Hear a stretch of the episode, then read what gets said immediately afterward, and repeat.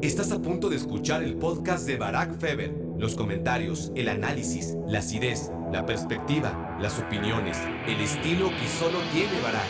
En la privacidad de las redacciones deportivas era un ejercicio común debatir entre broma y broma quién iba a morir antes entre Pelé y Maradona. Que no, que no le veo a Messi, no le veo ese carácter de Maradona. Y a lo mejor si lo, si lo tuviera sería, sería un monstruo, ¿no? Para mal. Mueblerías Ducasa. Diseñamos lo que imaginas para tu casa o la oficina. Mueblerías Ducasa. Tu casa, tu casa, tu casa, tu casa. Desde tu imaginación le damos vida a tu ilusión. Diseñamos lo que imaginas. Mueblería tu casa. Hola, hola, hola, bienvenidos a Me Quiero Volver Chango. Gracias por hacerme tu cómplice para matar el tiempo. Hoy voy a cambiar. Siempre me echo unos choros de 10 minutos antes de presentar al invitado, pero no quiero seguir perdiendo la ocasión de saludar lo más pronto posible a Ciro Procuna. Ciro, que seas muy bienvenido a esta colaboración. Espero la primera de muchas en Me Quiero. Volver Chango. Encantado, encantado, querido Barak. Te mando un abrazo a distancia, como han tenido que ser desde hace muchos meses. Hace rato que no nos encontramos en persona, pero qué gusto que la tecnología nos permita acercarnos así. Eh, yo te tengo antes eh, una pregunta. eh, ¿Por qué me quiero volver chango? Explícame. Bueno, he visto que hay ahí un tema generacional, Ciro. No me lo Ajá. malinterpretes, pero normalmente es una pregunta que me- me hizo Tato. Ajá. Es una Claro. pregunta que seguro se hizo Roberto Gómez Junco en su momento, pero no quiso expresarla, ¿no? Eh, Bueno, él es muy porque serio. estoy es seguro que tampoco propio. tiene ni idea. Ajá. No, lo que pasa, me quiero volver chango, es una frase de Homero Simpson, que utilizó quizás Con dos o tres veces en, Perfecto. la- en el doblaje en español mexicano, y que todos aquellos que, que- que somos allegados a, a los Simpson, y que sobre todo creo que somos los de mi generación, Sí, em, ya Estoy entiendo. hablando, o- obviamente habrá gente mayor y gente menor, ¿no? Que, que- que sea muy fan de los Simpsons, no está condicionado necesariamente con la edad, pero por alguna razón sí he identificado que, que tu generación quizás no está tan apegada. No, eh, ya está. Sí, es que eso lo explica todo, porque eh, yo sé de gente que es súper fanática de los Simpson. Yo confieso que no soy, ¿eh? La verdad, lo he intentado y, y no, nomás no. Y créeme que con buena disposición y, y estuve en, en Disney, bueno, en, en- en- en Orlando, ni siquiera, nada más. Estuve en Orlando, conocí la, la- la parte temática de los Simpson y la verdad, pues, ¿qué te digo?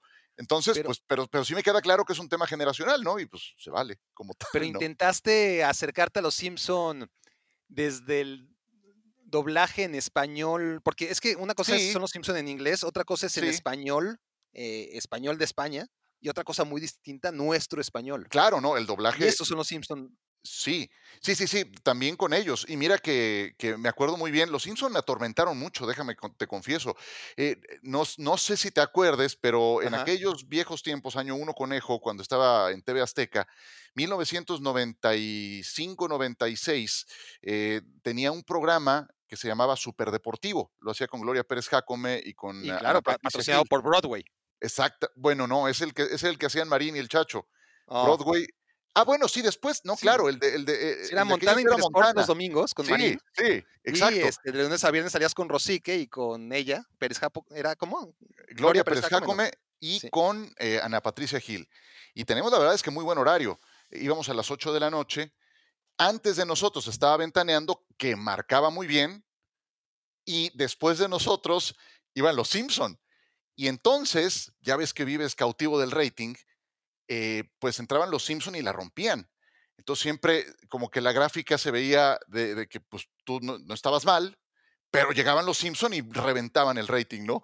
Entonces sí como que fueron un tormento de, de algún tiempo cuando, cuando tuve aquel programa, debo confesar. es- eso, eso lo explica todo. A nivel inconsciente desarrollaste ese rencor hacia la familia amarilla. Pues sí, Eh, yo a creo ver, que sí, entonces, no me, claro. yo sí, pues, ¿qué les ven a estos? No, pero sí sé que, sé que la rompieron. Y, pues, Y ahora sí, veo que si yo cual. veía Broadway superdeportivo, no era tanto porque me interesara, sino porque seguro no me perdía los, Ah. los últimos cinco minutos, ¿no? Ahora me No, explico, no. ve, ve, ¿cuántos años después es que todo empieza a tomar su, su lugar? 25 Pues mira, años Ciro, eh, qué bueno que, que aceptaste esta invitación. Em, tengo una misión aquí que creo que ya estoy logrando muy rápido, este, pero bueno, tendremos que seguir desarrollando. Y es la misma misión que tuve, bueno, te hablaba de, Gómez Junco, que ya pasó por aquí, Alex Blanco, por ejemplo, es otro. que mi sensación es que la imagen de, de ustedes, eh, de, de- ese, bueno, sin particularizar tanto, pero bueno, me acuerdo de, Alex de Gómez Junco y ahora contigo, ya sea que dan una imagen de seriedad en la televisión o, hasta de antipatía, en el caso de Alex, en el caso de Alex, ¿no? Este, y, cuando los conoces son totalmente distintos, ¿no? A Ah, las bueno. personas que ves en, en la tele. Y en tu caso, mi misión Ajá. es cambiar la percepción que, que- que tiene, no sé si toda la gente, obviamente hay de todo, pero no sé si tú compartes conmigo que, que- que tú tienes esa imagen de casi de monaguillo respecto a la mayoría de la gente. No, bueno, eh, em, a ver, sí, entiendo, entiendo a lo que te refieres y sí hay un predominio de esa, de esa parte, ¿no? A lo mejor si le preguntas a, alguien que me haya visto, escuchado o que haya seguido mi trayectoria y te hace un perfil, pues sí va mucho más acorde a lo que me mencionas, ¿no? Al que estudia, al, nerd, si quieres, va, no importa, no tengo bronca, ¿eh? me- me encanta. ¿Por qué? Porque aparte sí me refleja, sí me pinta de, cuerpo completo porque sí soy el que estudia, el que se mata para cada partido, porque no me gusta llegar a una transmisión sin, sin preparación, ¿no? Entonces a lo mejor eso como que te, te lleva a tener esa percepción. Eh, no soy Martinoli, obviamente, en, en- en- en ocurrencia. Yo, yo le debo de admirar y reconocer a, a Cristian esa rapidez mental que tiene para respondértelas de bote pronto y sacarte una sonrisa espontánea. Eso, eso vale mucho, ¿no? Y, y bueno, eh, debo, debo decir que no es exactamente una de mis fortalezas. al- Tengo otras y son las que he tratado de, de explotar durante 29 años de mi carrera. Pero sí, a lo mejor si, si me pintas un perfil de lo, que, de lo que soy, pues a lo mejor se imponen ese tipo de, de rasgos de los que ya hablas, ¿no? Pero Claro. vamos bien, vamos bien, entramos bien con los Simpson y, y me parece perfecto. Claro, porque a ver, e- e- eso claro, ¿no? Y es un mérito total, ¿no? El, el que la gente tu- te ubique como el tipo preparado. Yo, yo, por ejemplo, también soy de los que no puedo llegar a una transmisión, por más que sepa que no la va a ver nadie, y hay partidos que hacemos, Ciro, que sabemos no los va a ver nadie. Sí, no, sí. y es una exacto. cuestión de amor propio, de, de costumbre. Yo no sé cómo es que, que, que por lo menos, hay algunos, en mi caso, por lo menos acepto, para los que me preparo más que para otros. Hay unos que, que, que me preparo lo mínimo para mis estándares, porque sé que no lo va a ver nadie, pero aún sabiendo que no lo va a ver nadie, porque estoy seguro que no lo va a ver nadie, eh, no, no puedo evitar el, el prepararme. Pero, pero lo que te quiero decir, más allá de, de esa imagen que, que además es correcta, no, no, porque hay mucha gente que por el contrario puede vender una imagen de no cómo se prepara y luego los conoces, eh, Ciro, y, y se te cae el mito, ¿no? No, no. Sí. Eh, nombres, ahora mismo Sí, pues sí. no voy a poner, No, obviamente, a, no se trata de a eso. parir a ¿verdad? nadie, pero, pero hay muchos, ¿no? Y, y tú sabes, seguramente tendrás también dos o tres en la cabeza de- de, Claro, gente que, que cuando los conocimos como competencia, decíamos este tipo cómo se prepara, y cuando los vimos trabajar, Sí, te das cuenta ¿sabes qué que me no. pasa? ¿Sabes? Eh, a- algo con lo que no me gusta lidiar es con mi, con, con mi conciencia en esa, en esa parte, ¿no? Porque yo sé también cuando termino una transmisión y salió todo redondo y fue fluyendo y acertaste en los nombres y, y anticipaste algo que terminó ocurriendo, tú, tú eh, de inmediato lo sabes. Y de inmediato también sabes cuando de repente te falló un poquito la, la preparación de alguno porque no te dio el tiempo, por la razón que sea, y, te vas, lo vas notando durante el juego y al final, y al final cuando te ves frente al espejo dices, no, hoy, hoy no la abordé. Entonces, prefiero no, no lidiar con esa parte que no me encanta al final de una transmisión. Y entonces sí, sí ocurre, ¿no? Eh, mira, me ha tocado en esta Champions narrar al Midtjylland, échate ese trompo a la uña, el campeón de Dinamarca. Y entonces, el, el- afortunadamente el Midtjylland pues, le ha tocado medirse con otros equipos que sí tienes más referencias, más, más anécdotas que contar, pero, pero de repente te llevas buenas sorpresas, ¿no? Y te encuentras historias humanas muy interesantes. No, bueno, el también- es el equipo del Moneyball, o sea, tiene una gran historia. Exacto, claro, claro, claro. Pero para que eso pegue con la gente no es fácil, Sí. ¿no? No es fácil. No, no. Eh, y, y tampoco es fácil para el narrador, ¿no? Porque tienes que investigarle, tienes que buscarle más que, que en otros casos. Entonces, bueno, pero es parte de la, de la actividad, no siempre vas a narrar al Real Madrid y al Barcelona, ¿no? Ojalá, ojalá así fuera. Sí, pero bueno, lo, lo- lo que te quiero decir con, con todo esto es que, que muchas veces me, me- me ha pasado, en el caso, por ejemplo, de, de Alex y de, y de Gómez Junco, que luego me escribe la gente después de, de los episodios y me dicen, bueno, a mí me gustaba mucho Gómez Junco, por ejemplo, porque es muy difícil encontrar a alguien que realmente no le guste Gómez Junco, pero tenía otra percepción de él. eh, es mucho más agradable de lo que creía. Y de Alex no, Blanco ni, ni se diga.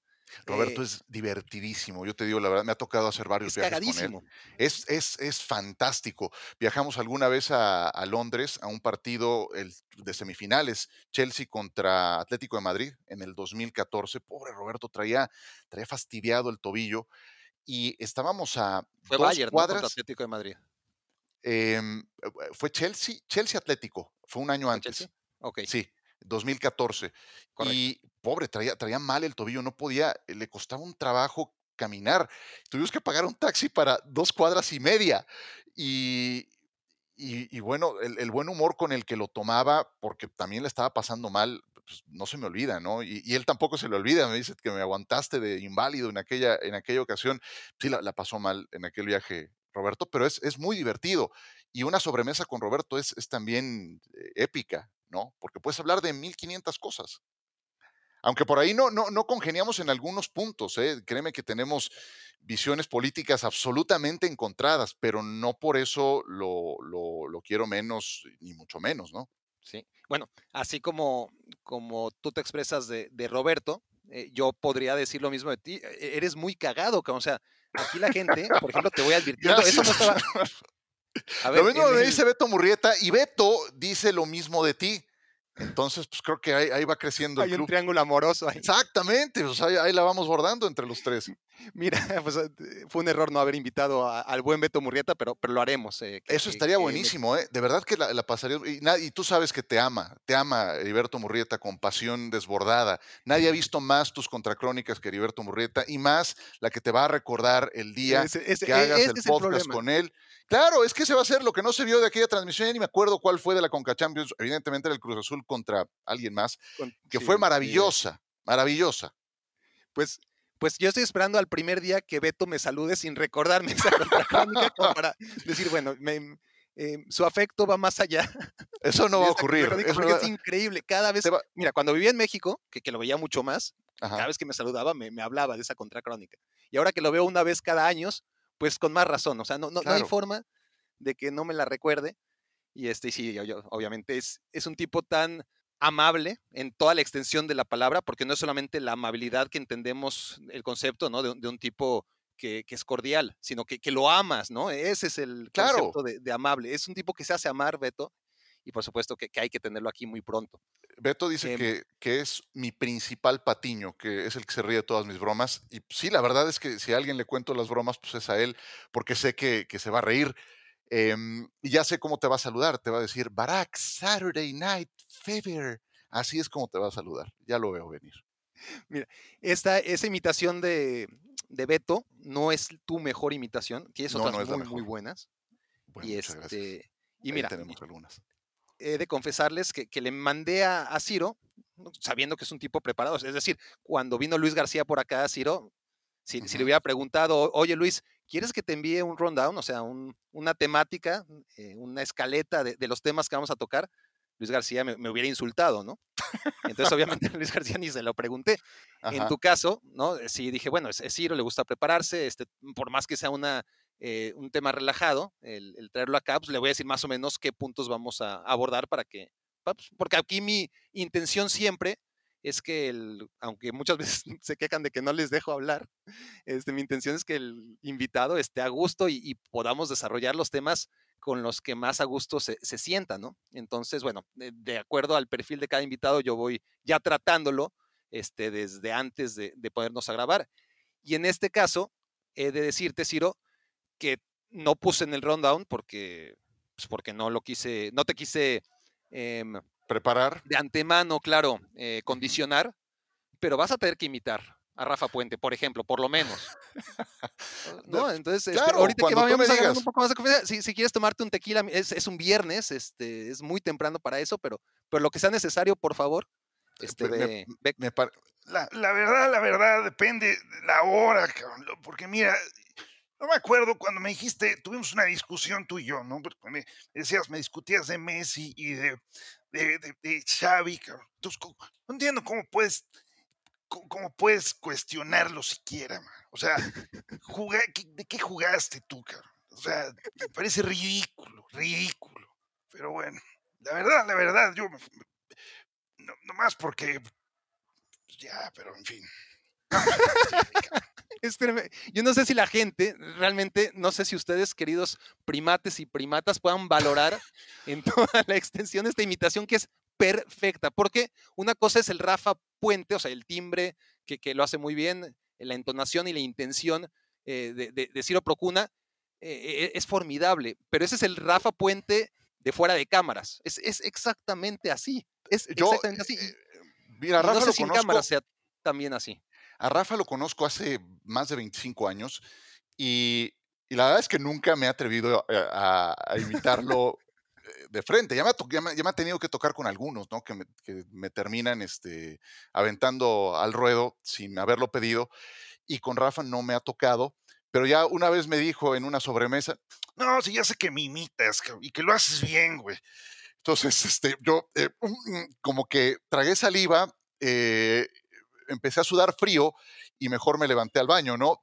Evidentemente no lo hice porque tú sabes que el guama puede ser intimidante cuando, cuando, cuando te voltea a ver con esas intenciones. Entonces, eh, me dijo eso, Ya sé que me imitas y que además sale bien, entonces. pero no me dijo, a ver, eh, échate un solito, ¿no? No, no ocurrió. Entonces, en fin, ¿qué te digo? Es, de Mira, yo, yo- creí que ibas a sale, ¿no? necesitar un poco más de minutos para calentar esa garganta, pero, pero no, te sale tremendo. sí, dije, tremendo. "Pues, de una vez, estamos Sí, es, es, confianza". es, es realmente un tipo, Rafa, al que la gente le quiere mucho y con razón, pero aquí eh, los más fieles de, y los no tan fieles incluso, porque es un tema al que recurro bastante, no sé por qué, este, de me quiero volver chango, es que sí tiene esa capacidad intimidatoria y además a mí no me quiere, Rafa. No me quiere, no sé- no- ¿Tú sabes por qué no me quiere? No sé, yo me acuerdo, mira, no, no, no logré recordar cuál fue el motivo. Hay, hay un video muy popular en YouTube también en que Sí. tuvieron por ahí un desencuentro. Afortunadamente estaban de lado a lado en la mesa, no, no, no estaban eh, muy próximos, pero no logré recordar cuál fue el motivo. Tú, tú me podrás decir.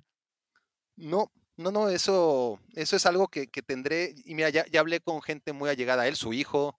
Este, seguro Rafa ni, ni, ni en cuenta, ¿no? Es algo que, que a él, de- dentro de las mil cosas que le preocupan en el día a día, Ujú. este, lo, lo- lo mío, por supuesto que no lo tiene para nada en, en su agenda. Y yo tampoco es que, que- que me mortifique tanto, pero, pero sí es algo que me llama la atención. Y es algo que por más que he tratado de, de entender, pues no. Al- algún día, algún día aquí mismo, con Rafa Puente, lo, lo vamos a aclarar. Y, y seguramente no hay ninguna razón. Es una cuestión simple de empatía, ¿no? Eh, y de conceptos que tienes sobre las personas, muchas veces justificados y muchas veces porque te dijeron o, o porque interpretaste mal un momento, ¿no? En, en concreto, y, y un momento que quizás ya ni siquiera eres capaz de recordar con nitidez. Pero bueno, hasta ahí el tema con Rafa Puente continuará, continuará, eh, Continuará. hasta averiguar por qué no me quiere. Em, hablando de eso, y antes Me encantaría iniciar, que me invitaras al podcast. Sería, sería un gran podcast ese, ¿eh? Con Rafa. Sería un gran podcast. Pero bueno, ya, ya ahí, ahí la dejamos. Te la dejo votando a ver si la Sí, te- terminas tengo que- relatando. tengo que, que cuidar mucho, sí, a qué tema vamos a tocar y, sobre y- todo, sí, cómo, cómo me voy a aproximar está- a él. Rafa está más tecnológico que nunca. Ayer acabo de hacer un enlace para SportsCenter con él y, y está más tecnológico que nunca. Está tecnología de punta. Oye, ¿qué, qué Guama otras- Reloaded. para, para poder, obviamente la, la gente todavía no sabe ni de qué vamos a hablar, ya llevamos 18 Sí. minutos, es increíble, pero bueno, pa- para que la gente tenga un aliciente, la gente va a saber de qué vamos a hablar porque me imagino que en el título que no he puesto, pero que cuando la gente esté escuchándonos, pues ya no solamente sabrá el título, sino que le habrá dado clic a, a play y ahora mismo está apareciendo el título del podcast, pues ya sabe de, de qué se trata. Se trata de, del mejor jugador de la historia. Pero bueno, eh, independientemente de, de que todavía no lo habíamos dicho, eh, si de eso se va a tratar el, podcast de hoy, por si alguien, que lo dudo, no lo tenía claro, sí quiero que, la gente tenga ese gancho, ¿no? Eh, me, voy a quedar hasta el final, porque Ciro todavía tiene que imitar a... ¿Cu- ¿Cuál sería tu segunda gran imitación? Pues yo, yo diría que la es que es, es, eh, de un ex compañero nuestro, pero no es futbolero. Él, él es de básquetbol y de la NFL. Álvaro Martín, creo que esa, esa también es de las mejores. Y a él sí me aventaron al ruedo a, a- a- a imitarlo en una cena de Super Bowl. Y, y la verdad es que yo no tenía tanta confianza con Álvaro cuando me lo pidieron y sé que pues de repente no sabes cómo se lo puede tomar la gente, ¿no? No, es un personaje con fama de ser muy especial. Eh, pues, te digo, mira, con Rafa, yo sé que, yo sé que si algún día me avientan al ruedo y lo tengo que imitar de frente, pues no va a pasar nada, ¿no? Porque a Rafa lo conozco desde el año uno conejo, tal cual, o sea, hace 28 años lo conozco y nos han tocado viajes a donde me digas, o sea, mundiales, Copas América, ya, ya, ya tenemos nuestras horas de vuelo, ¿no? Entonces no pasará nada, seguramente brindaremos y nos daremos un abrazo, ojalá eso ocurra pronto, debo decirte, aprovecharé para hablarle bien de ti eh, Gracias. Y, no, pasará de, no pasará de ahí, ¿no? Pero de repente, yo, con Álvaro dije, no sé cómo va a reaccionar. Y como vi así a los jefes tan entusiasmados, este, paz, órale, pues dije, ni modo, ya si pone un mail, pues ya me habrá tocado. Pero no, se lo tomó bien y, tenemos una buena relación. Perfecto. ¿Tienes alguna otra especialidad pues o son esas tus dos máximas cartas? Pues mira, hay, algunas que se han ido quedando ahí. Eh, es que te digo, mira, Murrieta me aplaudía todas, ¿no? Yo intentaba eh, imitar a Juan Carlos Osorio y, yo decía, no, no, no, pero, pero este se moría de risa, ¿no? Entonces yo decía, no, esa no es tan buena, ¿no? O, el otro día, Luis Roberto Alves Sague también me, me, me, va saliendo cada vez un poco mejor, ¿verdad? Pero no, no sé, eh, John, John es también otro de los que por ahí van circulando, pero ahí tenemos dos o tres bien, bien montadas. Pero yo diría que las mejores son Rafa y, Álvaro Martín. Bueno, vamos entonces. Claro que, que, habrá quien haga trampa y quien le adelante a todo lo que vamos a debatir a continuación y, se enfoque en los últimos minutos. Eh, háganlo también, se vale, ¿no? Si, si se quieren saltar toda la letanía que nos trae para acá y están solo para va a estar bueno, va a estar bueno. y descubrir el gran imitador que, que, que es Ciro Procuna, pues bueno, este, quédense hasta el final para que se vaya calentando y si quieren adelantarse, pues adelántenle y luego regresen a este punto. Eh, una pregunta antes de empezar, porque todavía no empezamos. 21 minutos y no vamos a empezar todavía porque falta la pregunta que le hago a todos los invitados. Esa es de rigor y la gente me, lo va a reclamar si no lo hago. Así que, Ciro Procuna, ¿cómo conociste a Barack Feber? ¿Cómo conocí a, Barack, Feber? Pues tuvo que ser en TV Azteca. Em, yo estuve en TV Azteca de 1994 a 2001. Em, te soy muy honesto, no recuerdo el momento preciso de, nuestro primer encuentro. Habrá sido en los pasillos de TV Azteca, eh, en alguna cobertura. ¿Tú en qué año entraste a TV Azteca? Yo entré en el 98, teniendo 16 años. 16 años. Qué bárbaro. Qué bárbaro. ¿Y, estabas en qué producciones? Bueno, estaba en la redacción ahí comiéndome los mocos, donde estaban todos, ¿no? ¿Te acuerdas el gallinero? Lo, que pasa e, es era un gallinero, era un gallinero. Claro que lo, era. Lo que pasa es que Ciro eh, no era parte de, esa oficina de redacción de noticias donde Faitelson era el jefe, ¿no? Tú, tú, tú tenías una colaboración más externa, ¿le podemos llamar? Sí, sí, sí, sí. Mira, hubo esa posibilidad de que me integrara a, noticias. Eh, estuve unos meses pero yo quería estudiar mi carrera, yo quería terminar mi carrera de mercadotecnia que estaba haciendo en el TEC de Monterrey y la verdad es que no me daban los tiempos. Eh, entonces, simplemente no, no pude continuar en noticias porque pues, te, mataba una buena parte de la tarde y la noche, porque era preparar el segmento de, deportes de hechos. Eh, y a lo mejor ir a reportear algo, y eran notas muy breves, entonces la verdad es que no, no, me, no me dio el tiempo para poderme dedicar, seguí estando en, en, en eventos especiales, en transmisiones de fútbol o fútbol americano y así fue hasta que salí en 2001. Pero tú sí te acuerdas del primer encuentro, ¿cómo te traté, Barack Feber?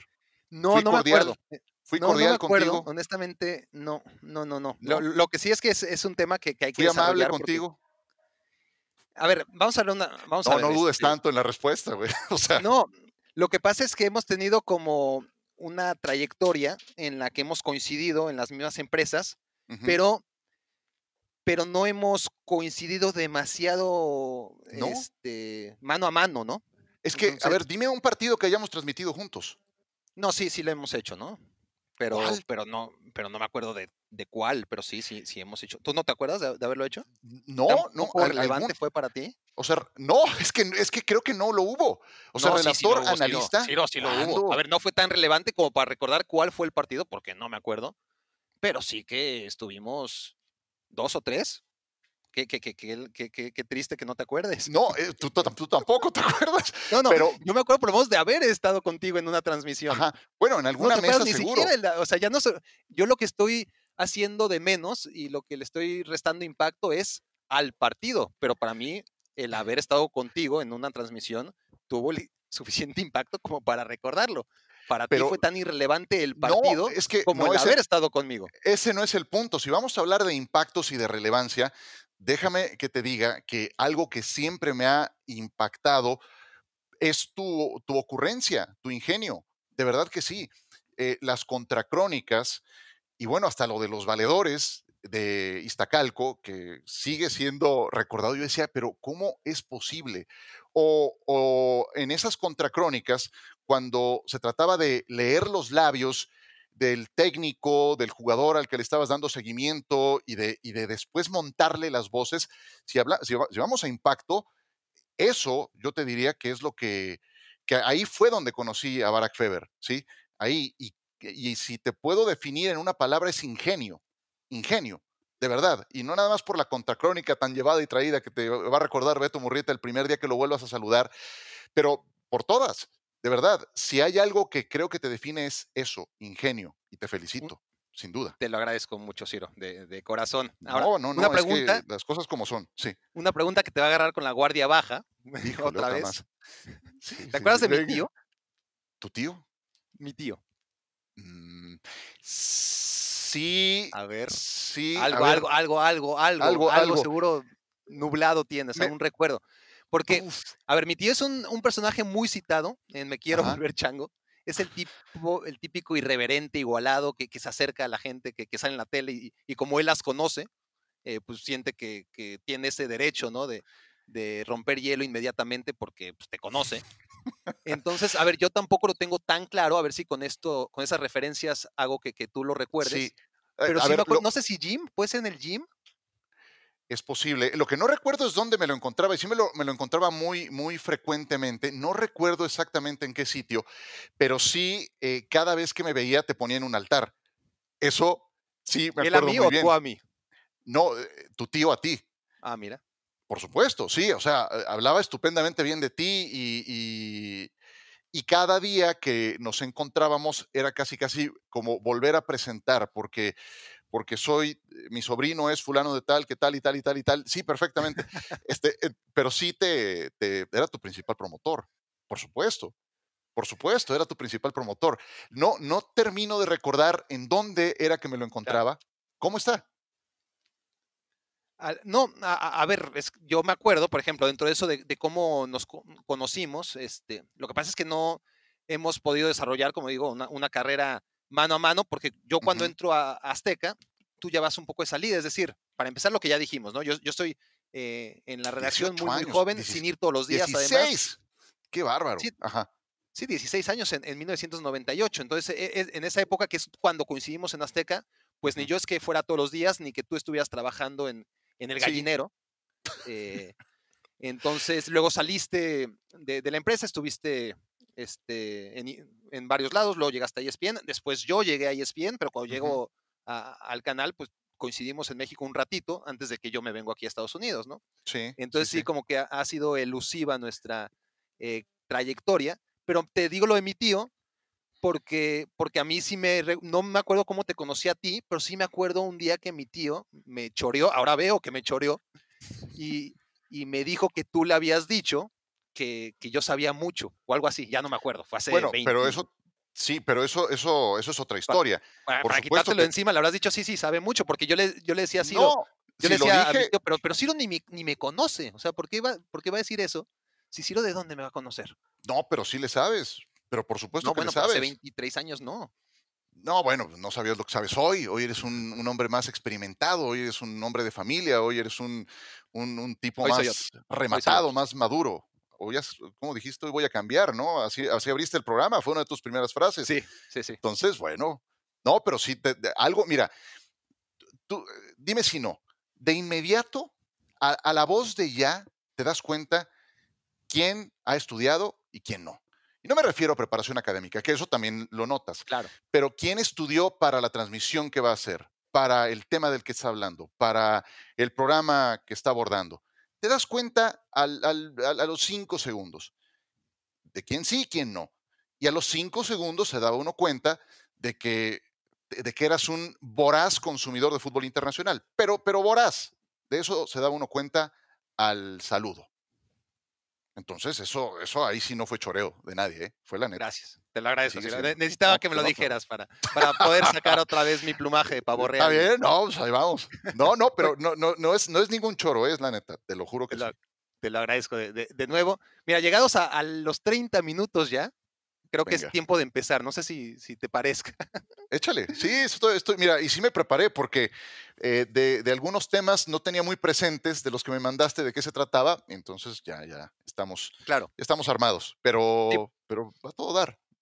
Bueno, como decíamos, vamos a hablar del mejor jugador de, de la historia. em, vamos a hacer un análisis esta semana, sobre todo. Estamos grabando un viernes. Seguramente este episodio saldrá el lunes. Esperemos que, así sea, porque acabamos de, sacar el último respecto al mexicano. Eh, revisen el podcast que se perdieron, que además me dilaté un poco. eh, perdí ahí la muy buena dinámica ¿no? que llevaba de entregar un capítulo cada semana. Pero bueno, eh, revisen el último capítulo sobre cómo México sí hay dos y eh, bueno, vamos a darle un poquito más de tiempo y por eso, ahora que le estoy hablando en viernes, me van a estar escuchando a partir de lunes, pero todavía seguramente el lunes o el martes o el miércoles o cuando quiera que nos estén escuchando, estará muy fresca la nota. Mira que 2020 ha dado muchas notas, pero bueno, una de las notas más importantes, sin ninguna duda, es aquella que, nos cayó a todos como un yunque de- del cielo, ¿no? Independientemente de la afinidad mayor o menor que, todos hayamos sentido con Maradona. Pero bueno, si, si el debate sobre quién ha sido el mejor de todos los tiempos siempre va a estar ahí. De hecho, Ciro, eh, yo te hablé de, de este podcast mucho antes de que falleciera Claro, Maradona. por y la verdad es supuesto, que queda muy Tú feo, pero quedó como anillo al dedo, ¿no? Por, por feo que, que suene. Sí, no, bueno, las- la- tal cual. eh, el, el contacto lo tuvimos semana y media antes de que, de que ocurriera ese triste suceso, ¿no? Em, y, y bueno, no, no sé tú lo que hayas eh, pasado durante esta semana. A mí me, vinieron un montón de pensamientos, de sentimientos. Primero sí me sorprendió la noticia, sí, sí me quedé impactado, porque sabes que circulan muchas fake news dije una, una más, pero venía con el respaldo del Clarín, me llega una actualización del diario El Financiero y, y empiezo a, a buscar y veo las confirmaciones. Me sorprende por, por la edad, pero cuando lo reflexiono un poco más, digo, bueno, es que ya, ya Maradona había librado varios puntos para partido, ¿no? Ya, ya había tenido una, una salud muy frágil, ya, ya lo habían ah, operado recientemente, entonces eh, su estilo de vida había sido em, pues, pues muy alejado de lo óptimo, ¿no? Para una persona que acaba de cumplir los 60 años de edad. Entonces también caes en esa cuenta. Y a mí me, me llevó a, reflexionar muchas cosas. Eh, uno, la parte deportiva, ahora entraremos a ella. Otra, eh, la parte extradeportiva. Dentro del rectángulo verde, indestructible. Fuera del rectángulo verde, un tipo lleno de escándalos, muy vulnerable, imperfecto, eh, y que hubo algo que le escuché a, Daniel Barilovsky, al ruso, alguien a quien quiero mucho y que, que está en el, en el medio y que tiene, tuvo el gusto de conocer a, a Maradona mano a mano. Decía el ruso que la última vez que estuvo con Diego, algo que le dijo que lo dejó muy impactado fue que lo que él, lo que, lo que le entristecía más a Maradona era no poder tener esa vida de padre, esa vida de abuelo, que pues eh, le dice el ruso que como que tú tienes, ¿no? De la que tú puedes disfrutar en esta etapa de tu vida.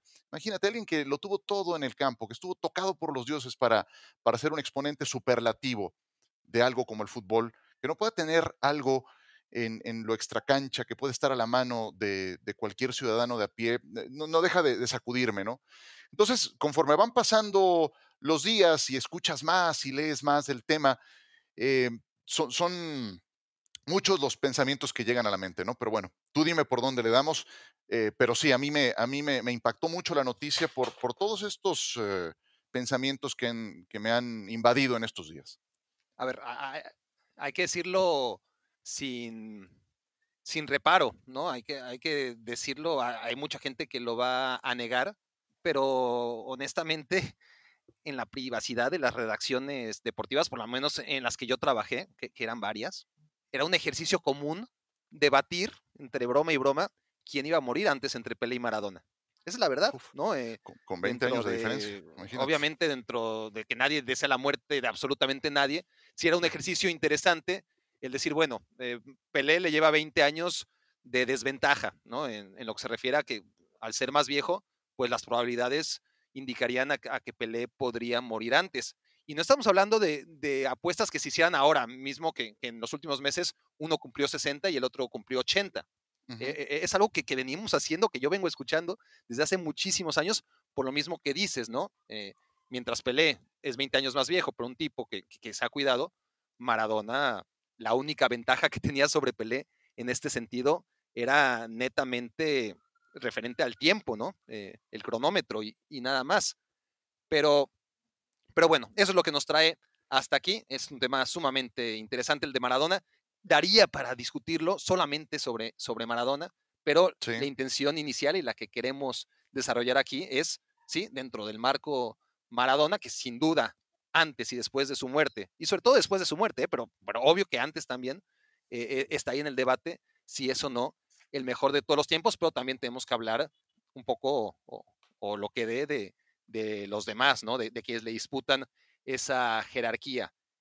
Hace mucho tiempo que, que se ha debatido quién es el mejor, ¿no? Eh, siempre, mucho antes de que debutara Messi. Eh, y lo que nos trae aquí, Ciro, es decidir quién es el mejor, ¿no? Un, tema jamás debatido, ¿no? Eh, pero que tras este episodio seguro no van a quedar dudas al respecto. Y te escogí a ti porque eres uno dentro de mis amigos en el medio. Eh, Gracias. Eres uno de lo que hemos dicho, ¿no? porque estás documentado, porque eres de los mayores, ¿no? También tienes un, espectro eh, más amplio en otros, en otros deportes. A ver, eh, pareciera como me estoy refiriendo a ti desde los Simpson y ahora que, que tuvieras 20 años más que yo, ¿no? No, no es el caso. Pero bueno, digamos que sí tienes una década más de, experiencia que yo y que de la mayoría de mis amigos en el medio, como para tener un, análisis un poquito menos sesgado. Porque yo, por ejemplo, vi la decadencia de, Maradona, no, no fuera de la cancha, que eso es obvio, sino incluso dentro de la cancha. O sea, porque a mí ya me tocó ver, pues, un poquitito el Mundial del 90, pero con los ojos de un niño de 8 años, o sea, ¿qué, podía analizar yo de ese Mundial? Y además un Maradona lesionado. Eh, y ya su debacle en el Napoli y, su doping y luego lo que yo vi de Maradona fue el Maradona del Mundial del 94, el Maradona del Sevilla, es decir, no, no tengo elementos más allá de, obviamente, lo mismo que con Di Stefano y con, y con Pelé y demás, que leer y, formarme una opinión a través de las estadísticas, los pocos videos que hay, y, y, ya está. Yo creo que tú tienes un poco más, por eso, este, por esas dos razones te he escogido, y una tercera que es muy importante, es porque a diferencia de todos los demás, independientemente de tu preparación y, de tu edad, es que tienes un espectro más amplio en otros deportes. Es decir, este tema que no solamente es del fútbol, quién es el mejor de todos los tiempos, se debate obviamente en todos los deportes. Todos, sí. Y si alguien tiene ese, ¿no? ese abanico mucho más amplio para posicionarse por el gran conocimiento que tienes de fútbol y de tantos otros deportes, eres tú. Por eso estás aquí. Pues mira, yo te diría que mira, me voy a salir un poquito del fútbol, pero es, la misma discusión que, también se tiene, por ejemplo, en la NFL, ¿no? ¿Quién es el mejor quarterback de todos los tiempos? Eh, pues eh, yo creo que hoy ese debate está muerto. Está muerto porque es Tom Brady y no hay más al respecto. Pero me voy a remontar a unos cuatro años atrás.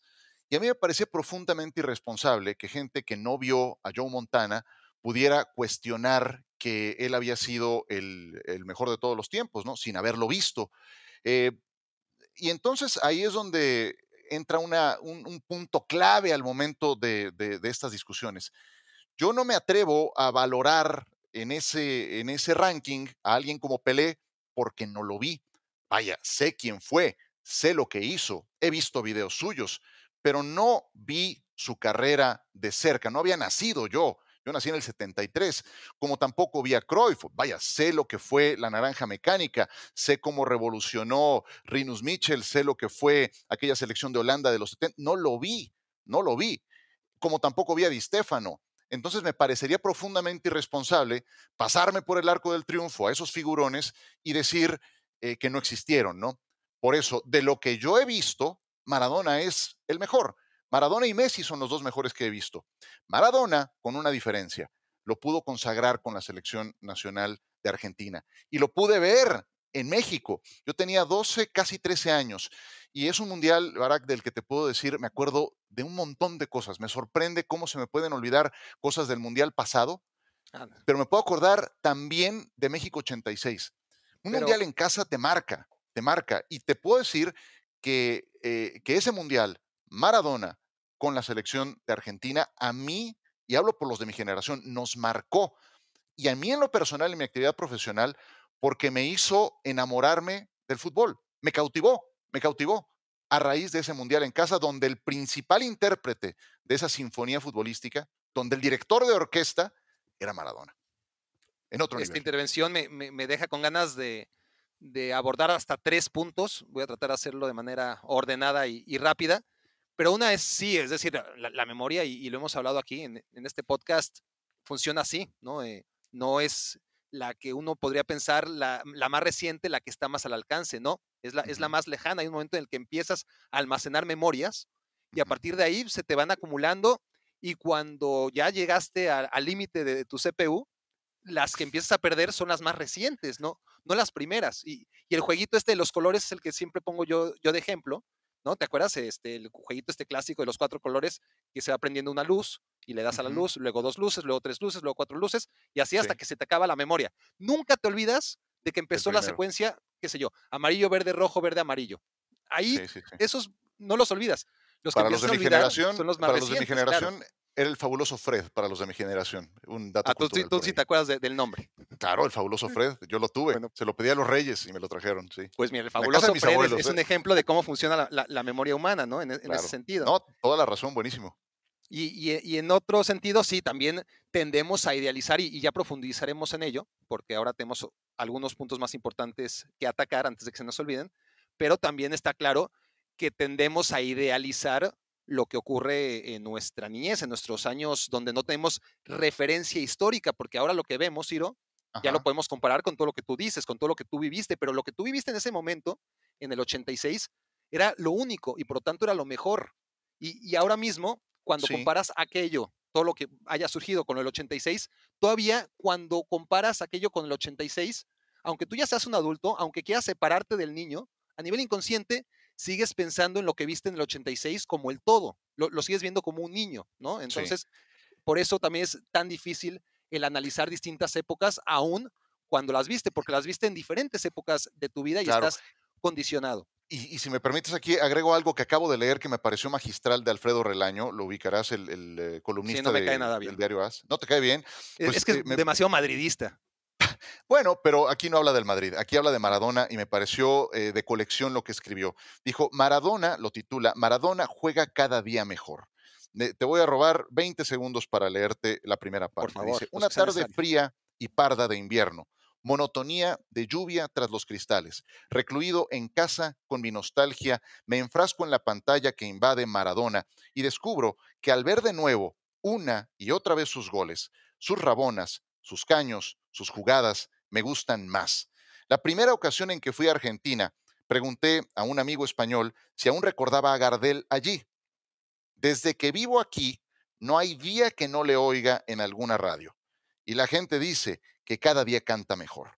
Aún se dice, pronto se dirá también que Maradona juega cada día mejor porque sus prodigios encierran una sorpresa que se renueva aún después de vista 100 o mil veces. Me pasa lo mismo con Diego Maradona, te lo juro. Y ahora que están tan vigentes sus jugadas y ves el nivel en el que estaba en México 86, y no he visto otro futbolista a nivel de selección en una Copa del Mundo que sea más importante, que sea más valioso y que haya gravitado de tal manera para llevar a una selección a ser campeona del mundo, como él en México 86. Pero sí me pasa, cada vez que lo veo y veo el nivel en el que estaba, pues siento que juega mejor me identificó totalmente esto que te leí de Alfredo Relaño. Sí, y, va a ocurrir, obviamente, conforme vayan pasando los años y, Maradona todavía está con nosotros, ¿no? Porque es un recuerdo de, bueno, todavía no logramos del, todo, este, pues interiorizar que, ya fue, ¿no? Que, que, su presencia, aún lejana, aún siendo, la verdad, una sombra de lo que, de lo que era, ya no solo como futbolista, obviamente, sino como ser humano inclusive, pues bueno, ahí estaba, ahí sabías que, que estaba ¿Y Maradona, sabes? ahora no, y, y ahora que, que- que no está, conforme pase la- el tiempo, pues sí, de por sí ya su figura sí ha sido mitificada, pues ahora que ya no está en, en cuerpo, pues lo será mucho más. Ahora, antes de que se me olvide, una, una confesión, porque mencionaste a Joe Montana. Ajá. Y, y hablando de, del cómo nos conocimos, ¿no? Que, que- que no podemos recordar el punto exacto en el que nos conocimos. Me, Este, me preocupa un poco que no hayas respondido si fui amable. Eso me, me, pues es me- porque me no me acuerdo, me imagino que sí, o sea, porque eres un tipo muy amable, o sea, eh, Hombre, a ver, gracias. ¿qui- ¿quién pudo no haber sido amable? Bueno, espero Este- haberlo sido. Venga. Hasta Garay fue un tipo amable. Este, No, a mí me ayudó mucho, eh, debo decir. no, Enrique, Enrique, Enrique, yo tengo, eh, lo he dicho también aquí, hay mucha gente que, que no compartirán, compartirá nuestra impresión sobre Enrique porque es un tipo que polariza, pero yo soy de Enrique Garay, ¿no? Más allá de, de- de la mala fortuna que, que ha tenido en muchos sentidos, este es un tipo que, que- que con- conmigo siempre fue 10 puntos. Pues mira, yo te, yo te digo lo, te, te digo un par de cosas de, de Enrique. La- la- mi primera oportunidad me la dio él. Cuando no tenía que poner en mi currículum, más que decir, quiero ser comentarista y estoy por terminar la prepa, fue Enrique el que me llevó alguna vez a un programa de radio y, y bueno, y funcionó muy bien y pues de ahí conocí a un productor y se empezaron a dar cosas. Y si entré a TV Azteca fue gracias a él. Un día que se abrió una coyuntura, que se iban a empezar a pasar juegos de Notre Dame y demás, y necesitaban más gente, me dijo, oye, vas, eh, hay un casting, ponte en contacto con Manolo González, el productor, y te van a hacer un casting. Vas, uf, feliz, me quedé. Entonces, pues imagínate, son, son cosas que, que no que no, no tienes cómo pagar más que con el agradecimiento eterno, que es el que le tengo a Enrique, seguro. Y en Sí, eso eh, estamos igual. Me quedé pensando quién pudo no ser amable. Pues, ha- Había mucha gente poco amable, pero... Bueno, sé de todo, pero- ¿no? No, no, Sí, claro, claro, pero, pero sobre todo. todo era por las circunstancias. Yo tampoco hubiera sido muy amable con un escuincle de 16 años, este que, no, o sea, que no tenía nada que hacer ahí, honestamente. Pero, pero bueno, eh, a lo que iba, de- el paréntesis, cerrando este paréntesis dentro del sí, paréntesis que ya había abierto yo.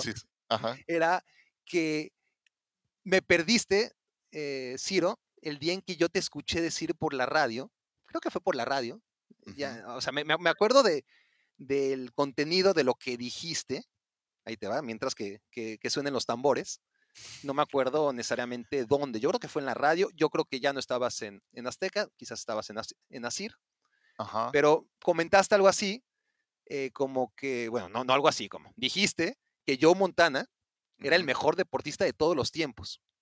Y, y Mm, yo, a bueno, mí se me hizo sí, una no, no. traición al fútbol, ¿no? O sea, perdiste momentáneamente eh, la credibilidad que, que luego, después de muchos años de trabajo, lograste recuperar, Ciro. Sí, bueno, no, eh, Pero eh, no, a a, ver, ver, obviamente Pero, pero sí te acuerdas de, jamás, de- ¿no? de eso, ¿no? Porque es increíble como un comentario que tú dijiste, puta. ¿quién, quién sabe cuándo lo dijiste? No sé si tú te acuerdes o, o si lo decías todo no, el la tiempo. verdad es que no. No, y pues es mira, una, y, a- es y a una- mí, iba a y a mí hasta ahora, una- en cuanto dijiste Joe Montana, ¡puc!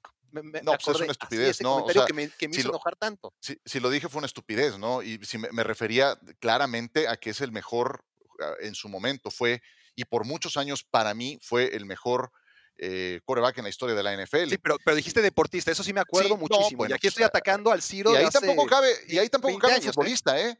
Ahí, si hoy me preguntas, tampoco cabe un futbolista. Ahí No, tendría es que, es hablarte de Peps, o te si tendría que hablar de claro, si- Bolt. Si es complejo hablar del mejor futbolista de todos los tiempos, imagínate el mejor deportista de todos No, los no, no. tiempos. No, pues nada, no. Si lo dije fue una estupidez y, y me disculpo. Hoy, No, porque seguramente te lo preguntaron y tenías que contestar algo, Ciro, tampoco. Claro, A ver, déjame bueno, defenderte no. a ti mismo. No, claro, Este, gracias. Es como si, Soy, hoy, hoy- abogado acusador y ahora abogado defensor. Hoy- Yo soy contracorriente siempre, pero ya que tú te Eh, estás acusando a ti mismo, el lugar de Montana fue uno de esos ejercicios de fin de año donde no hay nada que comentar y sacaron el mejor deportista de todos los tiempos y a ti, porque como el fútbol americano, más allá de que el fútbol te encanta, el fútbol americano es tu deporte número uno, Sí. este, pues defendiste, te tocó defender a Joe Montana, me imagino que Sí, eso. eh, vaya, es, es como si hoy, hoy el lugar de Montana hoy lo tiene Brady, ¿no? Y es indiscutiblemente el mejor coreback de todos los tiempos. Pero, pero a ver, si tú lo mides como atleta, pues ahí, ahí tiene, tiene un montón de puntos en contra, ¿no? Tiene un montón de puntos en contra eh, en materia de atleticismo, pero en toma de decisiones, pero en liderazgo, pero en eso que tienen esos que están tocados por los dioses para, para desempeñar una actividad como esta en el deporte, pues son capaces de aglutinar, son capaces de mover eh, equipos, masas, voluntades, y ahí es donde eh, terminan por fraguar una, una trayectoria de ese tamaño, ¿no? Pero pues no, no, no podría decirte que algo semejante en tiempos actuales, ¿no? Para pensar en el mejor deportista estamos hablando de, de otros temas, ¿no? El- Pero bueno, el- el- lamento haberlo dicho, No si es que lo dije, estás no recuerdo. en fin.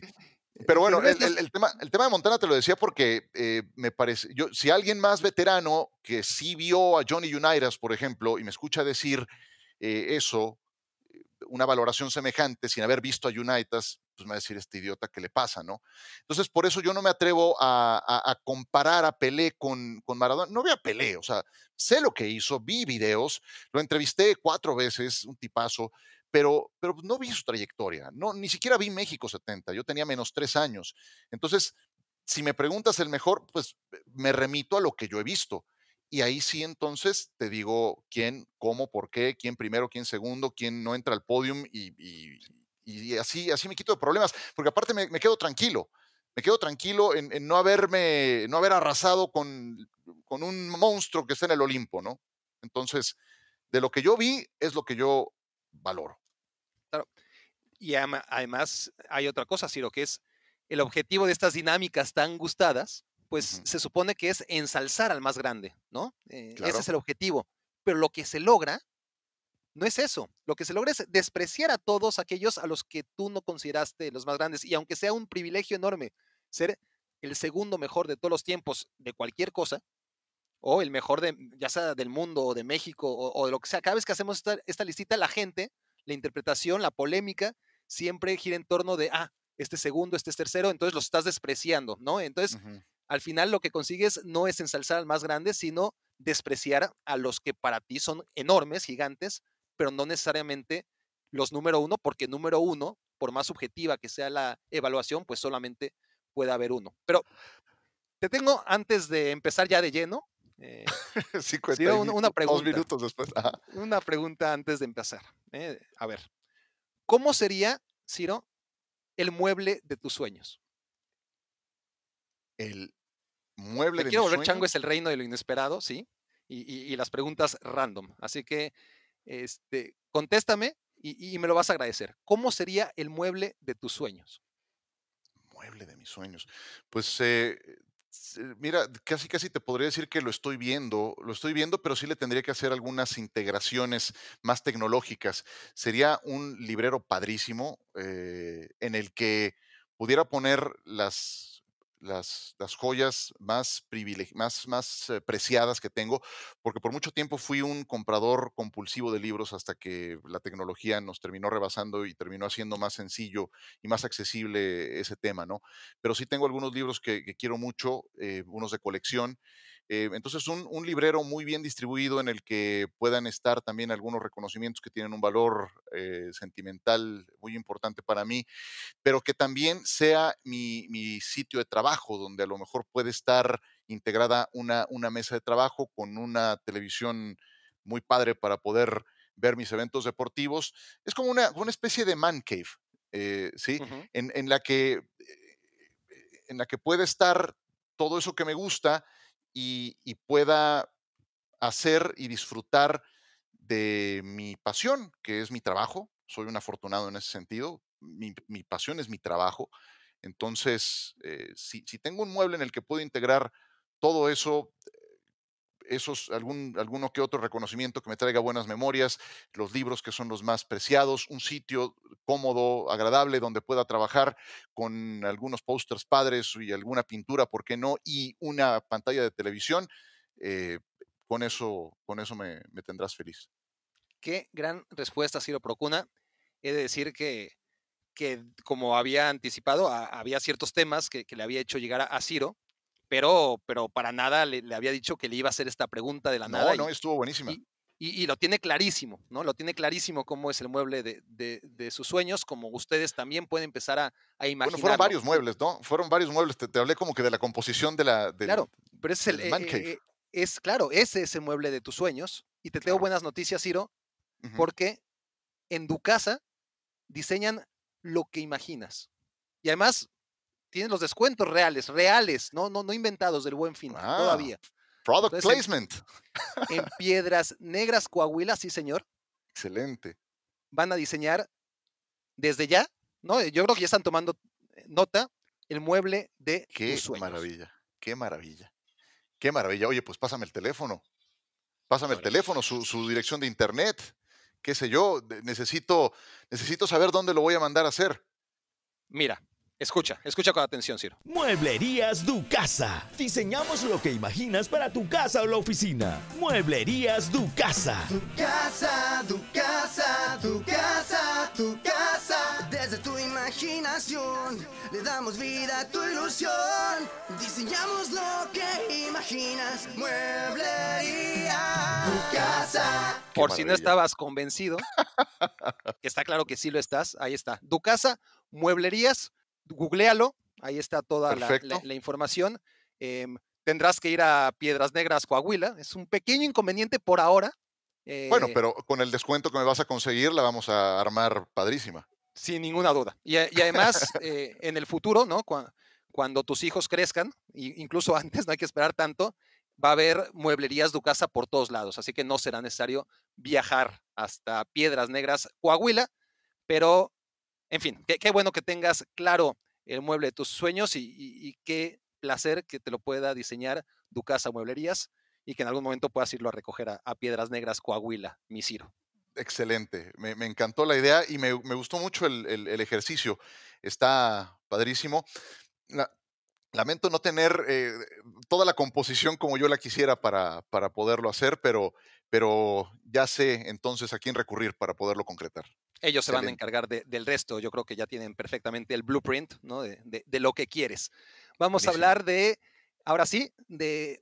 ¿Por qué no empezamos rápidamente? Porque si no, esto se puede durar 14 horas, lo cual sería interesante, pero, pero vamos a tratar de evitarlo. Eh, tenemos eh, la lista de France Football, ¿no? El, el ejercicio no. este que, que hicieron de, de hacer el 11 ideal, ¿no? De todos los tiempos y que, a ver, no hay ni por dónde agarrarlo, Ciro, desde mi punto de vista. Pa- para empezar, o sea, a ver, los porteros creo que sí hay un consenso, ¿no? En el que eh, volvemos a lo mismo y estoy totalmente de acuerdo contigo. Hemos visto en el mejor de los casos, bueno, tú el 20, 22% de la historia de los grandes futbolistas del mundo, ¿no? Si, si tomamos Sí. en cuenta que, que el fútbol de alto nivel se empezó a jugar por ahí de 1950, ¿no? Eh, te ha tocado a ti el, el 25% de, de los Uf, grandes jugadores de- ojalá. de- del, del fútbol y a mí el 20%, ¿no? Entonces, Sí, ojalá, hemos- ojalá pudiera, ojalá hubiera visto eh, tal, tal porcentaje, ¿no? Pero, pero entiendo a lo que va, sí. No, bueno, a ver, no, si del 50 al 2020 son 70 años, em, el 20 por, el 25% sí, sí, me la, me la mamé. me la este, bueno, no, no, no tanto, ¿eh? No, a ver, son 17, son 17 años y medio. No, no. Ajá. O sea, es que Pues- está- somos más viejos de lo, de- de lo que creemos, Ciro, pero, Sí, pero si empezamos a sí. contar en 1950 a Ujú. 2020 son 70 años y el 25% de esos 70 años son 17 años y medio. No, no, no, no, no, no me digas que no llevas 17 años y medio viendo fútbol. Claro que No, llevas el ya- 25% claro. de los grandes futbolistas, porque claro, se juega fútbol en todo el mundo, no hemos podido ver a todos, siempre hay alguno que se nos escapa, pero los grandes futbolistas ahí han desfilado y- y Sí. hemos visto unos cuantos, pero la gran mayoría no nos tocó. Claro, y, conforme vas eh, eh, creciendo, madurando y vas contrastando, comparando, eh, tienes más elementos para, para evaluar a un jugador y a otro, ¿no? Entonces, eh, vaya, mira, yo me acuerdo, yo me acuerdo del 86 para acá. Como te decía, a mí el Mundial de México fue el que me marcó y ahí pude ver a Zico, pude ver a Maradona, pude ver a Platini, vi a Langires, a Dominic Rostó, a Jan Tigana, eh, me acuerdo perfectamente de aquella selección brasileña que lamenté mucho que, que haya perdido eh, en esa tanda de penales contra, contra los franceses. Eh, entonces, de, ahí para acá, de ahí para acá me acuerdo muy bien, de- del 82 conseguí videos, un- una vez donde menos te lo puedes imaginar, en, en el Mundial de Japón encontré unos videos padrísimos que después se metieron a robar a mi casa y se volaron todos mis DVDs que tenía de que había conseguido allá. Pero bueno, en fin, eso es otra historia. El caso es que me acuerdo del 86 para acá. Eso es lo que he visto.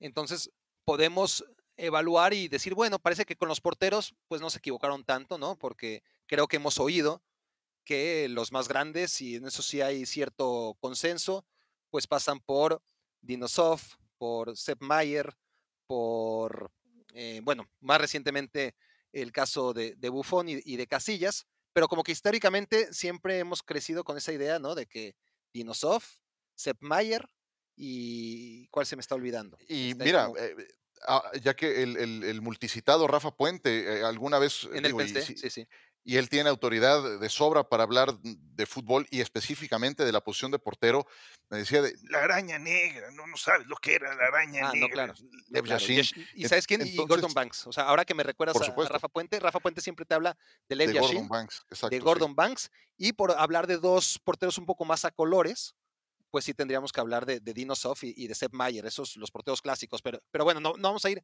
posición por posición. A mí me parece, más allá de, de todos los despropósitos, aquí seleccioné algunos, el, el que no esté Puyol, el, el que no esté Puyol me parece terrible. Eso ya es algo personal, es algo que no le voy a perdonar nunca a France Football, pero, pero me parece un despropósito descomunal que, que- que estén tipos como Marcel Desailly, por ejemplo, que está bien, pero a ver, a ver, eh, respeto para, para Carles Puyol y sus cuatro Champions League, ¿no? Bueno, sus tres, porque la última ya, ya no estuvo ahí.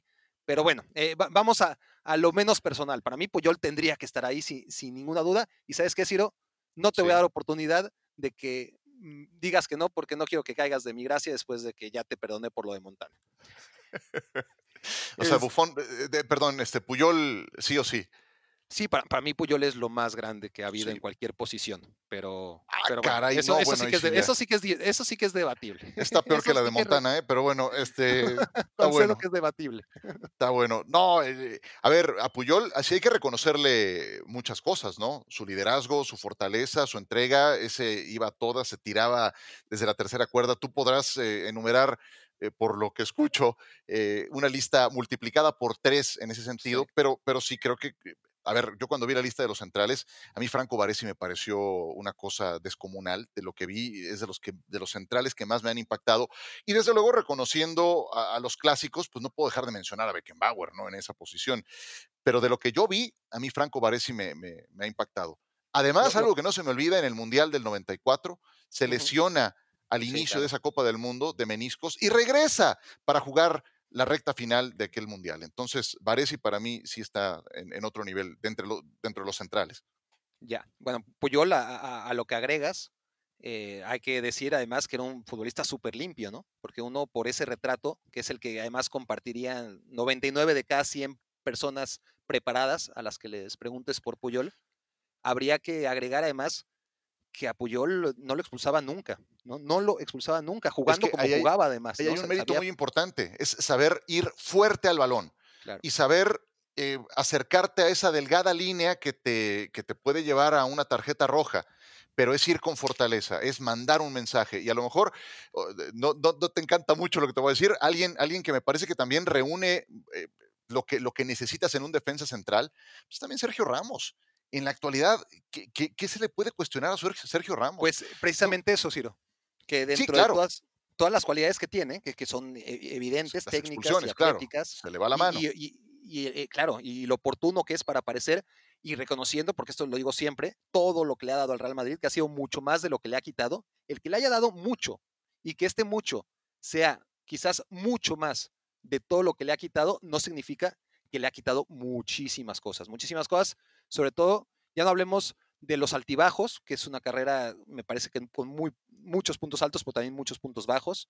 eh, las distracciones que suele cometer en ciertos partidos. Cu- Cuando, se ponen las pilas, obviamente, eh, potencialmente es que no ha habido alguien como él, seguramente, pero necesitas eso, ¿no? Que esté concentrado, que esté metido, eh, que, no se, que no se relaje. Y aún así, cuando logras tener la mejor versión de Sergio Ramos, ¿cuántas veces no le ha rebasado? ¿Cuántas veces no ha dejado a su equipo con un hombre menos? ¿Cuántas veces no ha dejado a su equipo sin Sergio Ramos para el partido de vuelta? Y él es el principal Sí, responsable porque ¿cuántas veces puedes decir, ah, es que fue una expulsión injusta? No, al contrario, es el tipo más expulsado en la historia del Real Madrid y encima le han perdonado por ser Sergio Ramos y el capitán de- de- del Real Madrid, le han perdonado muchísimas más de las que debería de tener. Ah, Entonces, mira, esa, ese dejar a tu equipo con 10 hombres tantas veces, ese dejar a tu equipo sin su símbolo para el partido de vuelta tantas veces, me parece que, que es lo que no se toma tan en cuenta cuando se le pone entre los mejores, ¿no? A diferencia Sí. de Puyol, que,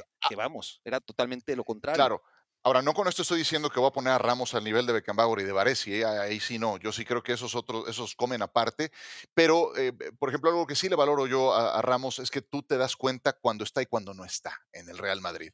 Y, en, en, esa parte de liderazgo, eso, eso, no lo tiene cualquiera. Eso no lo compras en, en, en, eh, la esquina, no lo consigues en la farmacia. Eso eres o no eres, punto. Eso te lo ganas o no te lo ganas. Eso eres una figura con imán o no lo eres. Que Messi, con todo y lo que lo admiro, su liderazgo es, eh, pues yo diría que hasta muy cuestionable. Eso, eso sí lo tenía Maradona.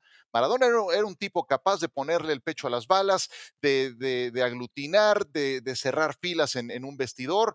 Y, y ese, mira, me, me tocó vivirlo en, México 86. Eso era un polvorín, era una olla express la presión que vivía esa selección de Argentina, llena de cuestionamientos. Querían matar a Bilardo y todo terminó en perdónanos, Bilardo. Y el que ayudó a cerrar filas en el vestidor de Argentina fue justamente Diego. Y eso, eh, eso, eso, eso no lo tiene cualquiera. Además de que era un prodigioso con el balón en los pies. Entonces, esa parte de liderazgo también se la, se la valoro a Ramos, estando de acuerdo en lo que mencionas del nivel de rudeza que se le va de las manos y que ha derivado en un montón de rojas. Sé, sé que comes ansias por, por hablar de, de Maradona, que, que, es gran parte lo, lo, que nos trae aquí, incluso antes de, es que sale, de sale, la trágica sale, noticia. Pero, pero tenemos que acabar primero con, con estos temas previos, ¿no? Para, para llegar ya al corazón de este debate y es sobre todo la comparación Messi-Maradona, en la que inevitablemente tenemos que caer, ¿no? Como referencia, aún sin que haya sido todavía el tema central. Es, es inevitable. Eh, pero bueno, para acabar pronto con esta lista, me parece increíble, Ciro, que aunque sea, y por lo mismo, ¿eh? porque son jugadores a los que no vimos, la desinformación de los que son los encargados de salvaguardar la historia del fútbol, ¿no? Que, que, sean tan descuidados, por lo mismo que decimos, que no pudimos ver a, muchos de esos jugadores. Bueno, por lo menos si los vas a nominar, nomínalos en las posiciones donde jugaron. Y si tú que estás haciendo las nominaciones, como Ciro o como Barak, no los viste, pues investiga bien de qué jugaron, que para eso se supone que eres la autoridad, tú eres el maestro, ¿no? El, el, el, que está diciendo, mira, estos son los 11 mejores, o en este caso, los 10 mejores en cada posición. No puede ser, Ciro, que nos pongan a Luis Suárez, no, no, no a Luis Suárez el uruguayo, sino al español, el al español. gallego, Sí, al gallego. eh, que, que, aunque no lo hayamos visto nunca, sabemos, Ciro, o sea, no, no, no necesitamos ser eruditos, que no era medio defensivo. Como Falcao y Gerson no eran medios defensivos, no los vimos, pero, pero sabemos que Falcao, Gerson y Luis Suárez no eran medios defensivos, que Puskas no era medio ofensivo, para nada, era delantero, eh, que Cruyff no era centro delantero, no era, y, y, y, lo ponen como centro delantero. Entonces, te ponen en una lista a Luis Suárez, a Falcao y a Gerson de, de medios defensivos cuando eran medios ofensivos. Te, te, ponen a Puskas como medio ofensivo cuando era delantero. Te ponen a Cruyff, que ciertamente es un poco difícil, ¿no? Eh, por, la, eh, por la capacidad que tenía eh, este jugador tan dúctil, en un equipo tan dúctil, o en los equipos donde, donde jugó, donde aparecía por todos lados, pero si algo podemos estar seguros, Ciro, es que no era centro delantero. Claro. Como que Samuel claro. Eto'o ah, y Beckham sí. No eran extremos derechos, ¿no? Sí, Beckham era mediocampista, lo sabía, o sea, ni siquiera tenemos que ir a los, a, a los viejos, los que hemos visto todos. Samuel Eto'o jugó de extremo derecho, sí, alguna vez y fue muy útil, no era extremo derecho. Beckham puntualmente algún día habrá jugado como extremo, entre comillas, derecho, no era extremo derecho. Henry este era delantero, no era extremo izquierdo y lo pusieron en la lista como extremo izquierdo. Rummenigge, que yo no lo vi, pero me imagino que tú sí, tengo entendido que era delantero, ¿no? Sí, delantero. Y no yo, extremo eh, izquierdo. No, no, para nada, no. Él, él, juega un poquito más atrás del delantero. Yo, yo tampoco lo vi mucho a, Karl-Heinz Rummenigge. Él llegó ya en las últimas a México 86, de hecho no era ni titular, pero cuando más brilló fue en, en, España 82. Y te agrego otra, o sea, mira, el mejor lateral izquierdo que yo he visto, vuelvo a lo mismo, los dos mejores, Roberto Carlos y Maldini, están ahí incluidos. Pero cuando me dices, vamos a jugar con tres en el fondo y el marcador por la izquierda escoge a uno de estos, pues no, Roberto Carlos era un brillantísimo lateral izquierdo, pero en una línea de cuatro, porque ahí sacabas provecho de su, de su llegada. Como marcador por izquierda, pues qué tanto va a llegar, ¿no? El, el, mismo caso de Maldini, aunque también era alguien muy dúctil. Maldini se podía poner de lateral izquierdo, lo vi inclusive jugar de lateral derecho, o como defensa central también podía funcionar.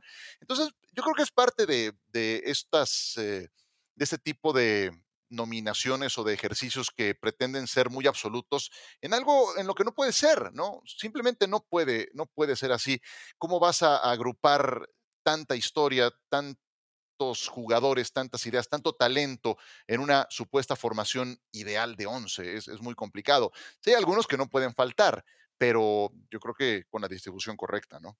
Claro, o sea, no, no, no puede ser tan descuidado. O sea, eres France Football, estás queriendo dar lecciones y, eso se agradece, enséñenos, pero es como si llega el maestro a decirnos mentiras y a contarnos una historia totalmente distinta. Mejor no nos cuentes nada, ¿no? Mejor déjanos en la ignorancia que en un mundo que no existió, ¿no? no eh, a mí me parece terrible. Y, mientras en México, sobre todo, la cosa se enfocaba en que no estuviera Hugo Sánchez, pues a mí también me irritó que no estuviera Hugo Sánchez, obviamente, pero me irritaron mucho más otras cosas, ¿no? De, que pusieran jugadores en otras posiciones.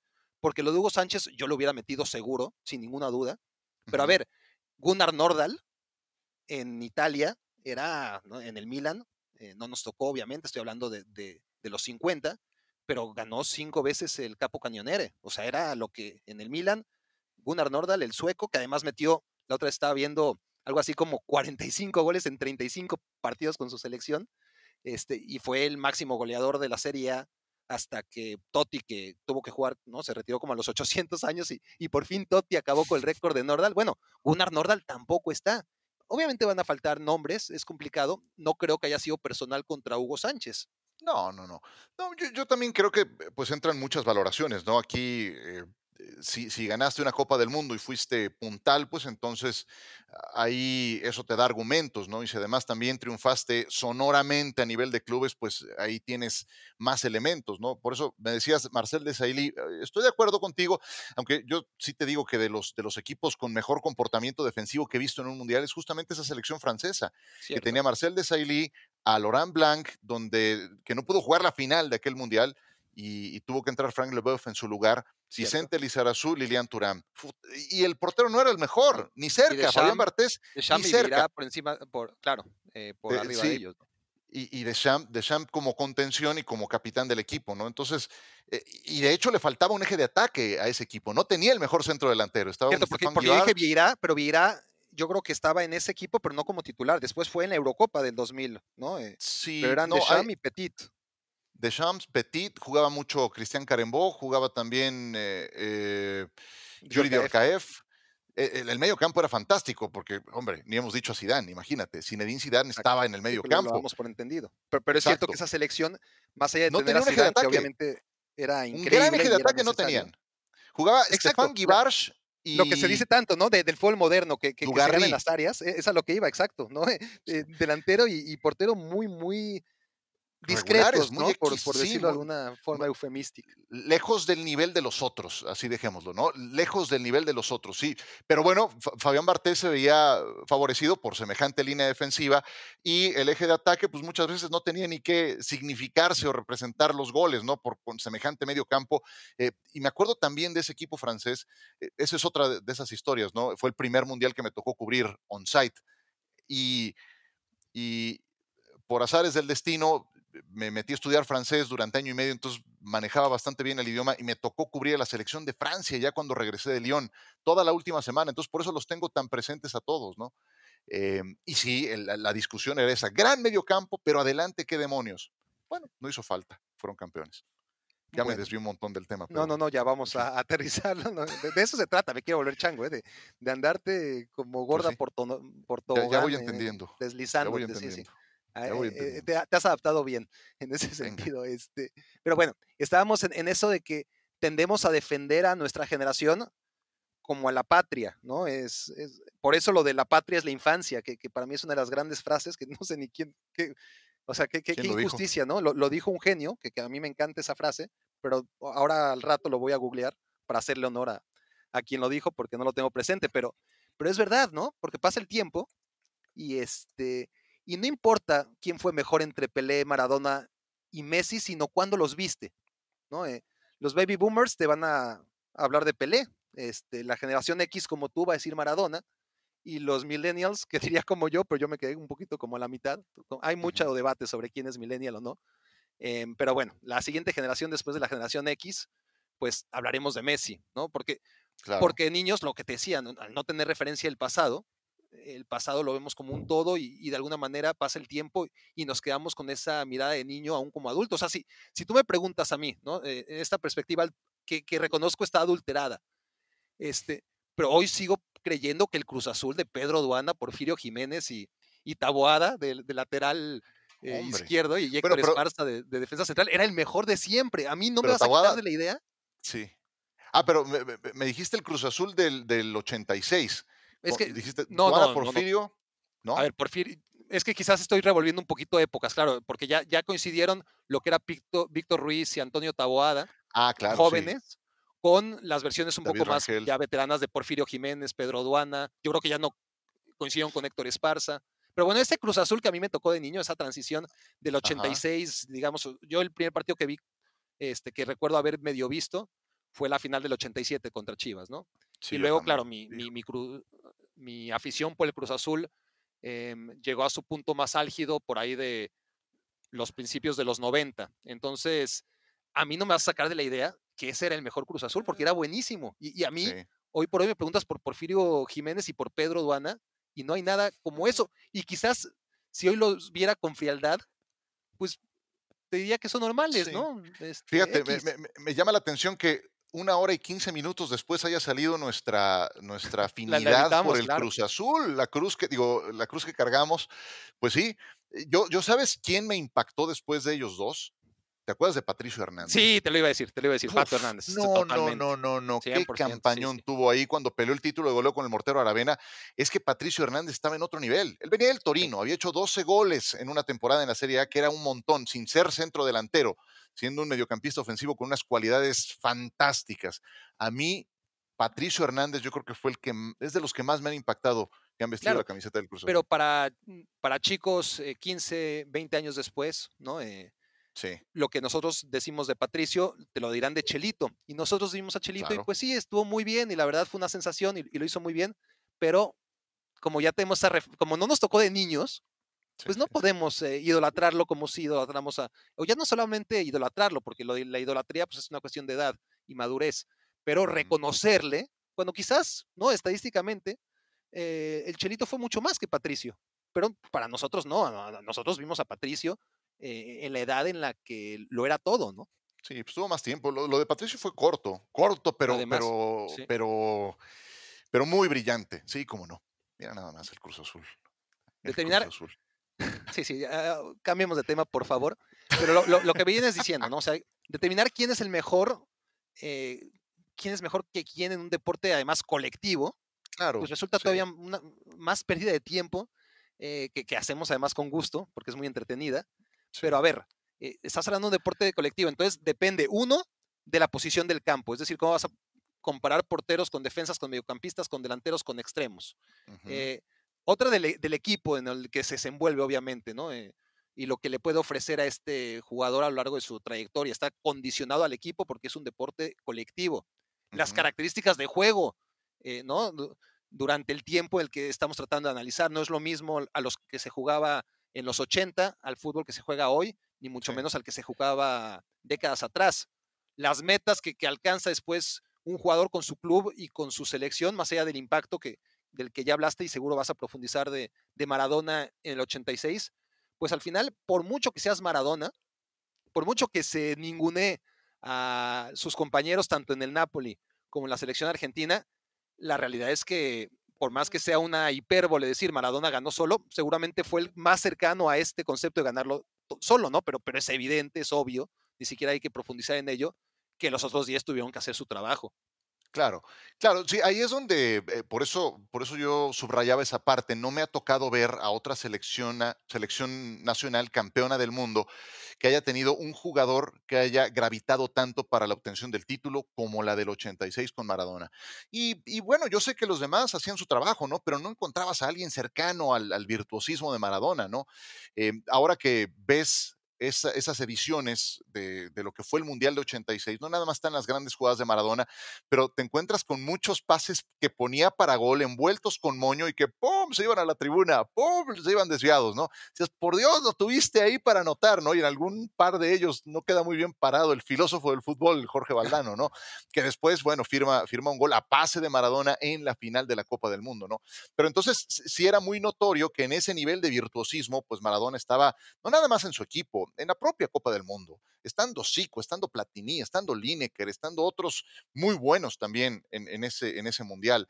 Entonces, eh, bueno, no, puedes olvidar que también este equipo tenía una defensa muy bien lograda, muy, muy sólida, muy compacta, y sin eso no hubiera sido posible eh, lograr el gran objetivo. Entonces, otra cosa, ahora que, enlistabas todos los, los elementos que te hacen tan difícil llegar a una eh, decisión absoluta de este es el mejor once de todos los tiempos, pues comparas, comparas épocas y, no tiene nada que ver una con la otra. E, el, nivel de atleticismo, el nivel de profesionalización que se tiene en los tiempos actuales no tiene nada que ver con eh, lo que vimos en los 70 o inclusive en los 80. En los 70, mira, y no quiero, no quiero cometer ninguna aberración, eh, lo que he podido ver de la selección de Holanda, y sí, e, es, cautivador también lo que ves de, la naranja mecánica de, de Rinus Michels, pero, pero tú dime los espacios y compáralos con, con la actualidad en un juego a ese nivel. Eh, eran, eran otra cosa, el ritmo al que se jugaba y al que se juega. Eso ya de entrada te, te entrega un terreno de juego completamente diferente, ¿no? Entonces es muy difícil, es muy difícil comparar épocas, imagínate, y menos sin haberlos visto a todos, ¿no? Pero bueno, yo creo que se vale decir, de lo que yo vi, me quedo con este, ¿no? Sí, ahora, es que inclusive, Ciro, por ejemplo, imagínate el panorama ideal en donde uno hables de un deporte individual, no, no colectivo, que, que, que, tú te rasques con tus propias uñas y que contra tu rival eh, dirimas quién es el mejor. Y imagina que, que los más grandes de una misma época se hayan enfrentado todos contra todos en este deporte individual, una y otra y otra vez en diferentes superficies. Quizás ya sabes a dónde voy, y si no, sigo desarrollando. Imagínate este, este panorama idílico y cómo aún así, porque lo estamos viviendo, quien no, quien no me lleve ahora mismo, eh, quien no sepa por dónde voy, lo estamos viendo en el tenis. En el tenis tenemos a los tres exponentes más grandes de la historia y coinciden todos en el tiempo. Federer, Djokovic y Nadal se enfrentan una y otra vez en todas las superficies y aún así es imposible. No, no, no, no hay forma que un especialista de tenis se ponga de acuerdo o te convenza de quién es el mejor de la historia. Y eso que es un deporte individual, y eso que coincidieron en el tiempo. Sí, eh, ahí yo escucho más consenso con Federer, ¿no te parece? Pero luego viene un Roland Garros y vuelve a aparecer Nadal y lo gana con mano de hierro y, ni un set te deja luego por ahí y entonces reabre ese debate, ¿no? Pero yo donde ahí lo que escucho eh, más consenso es con Federer. Pero, pero es un consenso del que también ya hablaremos más adelante cuando abordemos el tema Messi, pero, pero es un concepto autoritario, casi talibán, similar al de Messi es mejor que Cristiano Ronaldo, pues porque es obvio, porque ahí está, pero por más que veas números y por más que veas este, realidades y títulos, pues los puristas, eh, los mesistas como yo claramente, eh, y dentro de mi ignorancia en el tenis, pues también soy un federerista, abogaría por Federer por encima de Nadal, pues nuestra imposición es más a través de lo, a ver, es que es obvio, es que velo, no, no, no me lo cuentes con números ni con títulos, solamente ve cómo practican el deporte Federer contra Nadal o Messi contra Cristiano, y admirando muchísimo a Nadal y a Cristiano, pues son otra cosa, pero, pero insisto, ¿eh? y, aquí es una autocrítica, ah, es más una imposición tipo talibán de, es que es así, autoritario y, y nada soy tu padre, y digo yo, pues sí, pero te digo una cosa, yo trato de verlo también de una manera objetiva y en ese yo, yo soy igual que tú, yo también soy mesista en ese aspecto, soy absolutamente admirador de sus condiciones. Eh, sí creo que cuando cuando comparas a los futbolistas de la actualidad de nuestra generación, del tiempo actual, no tiene nada que ver los demás con Messi. Pero sí yo tengo, yo tengo una, sí, siento que Messi tiene una deuda muy importante, o sea, porque si vas a llevar el gafete de capitán, e, eso tiene privilegios, pero también obligaciones.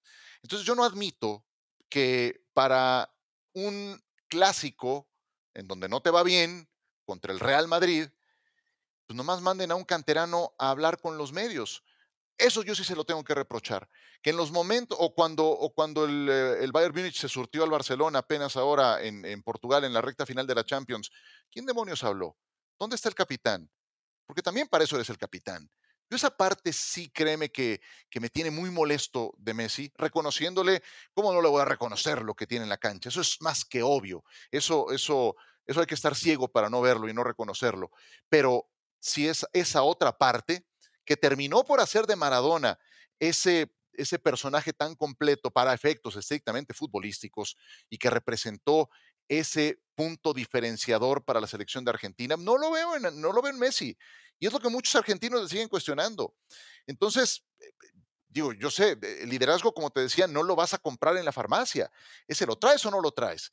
Pero si vas a traer el gafete de capitán, sí creo que eso te lleva a algunas responsabilidades que no las ha ejercido correctamente en toda su proporción en tiempos actuales el 10 del Barcelona. Pero desde tu punto de vista, Messi debió haber rechazado, porque, porque él no pide ser capitán, ¿no? A él le dan la capitanía de Argentina, cuando claramente el líder de ese vestidor era Mascherano, pero de todas formas, simbólicamente él ha llevado el gafete desde hace mucho tiempo.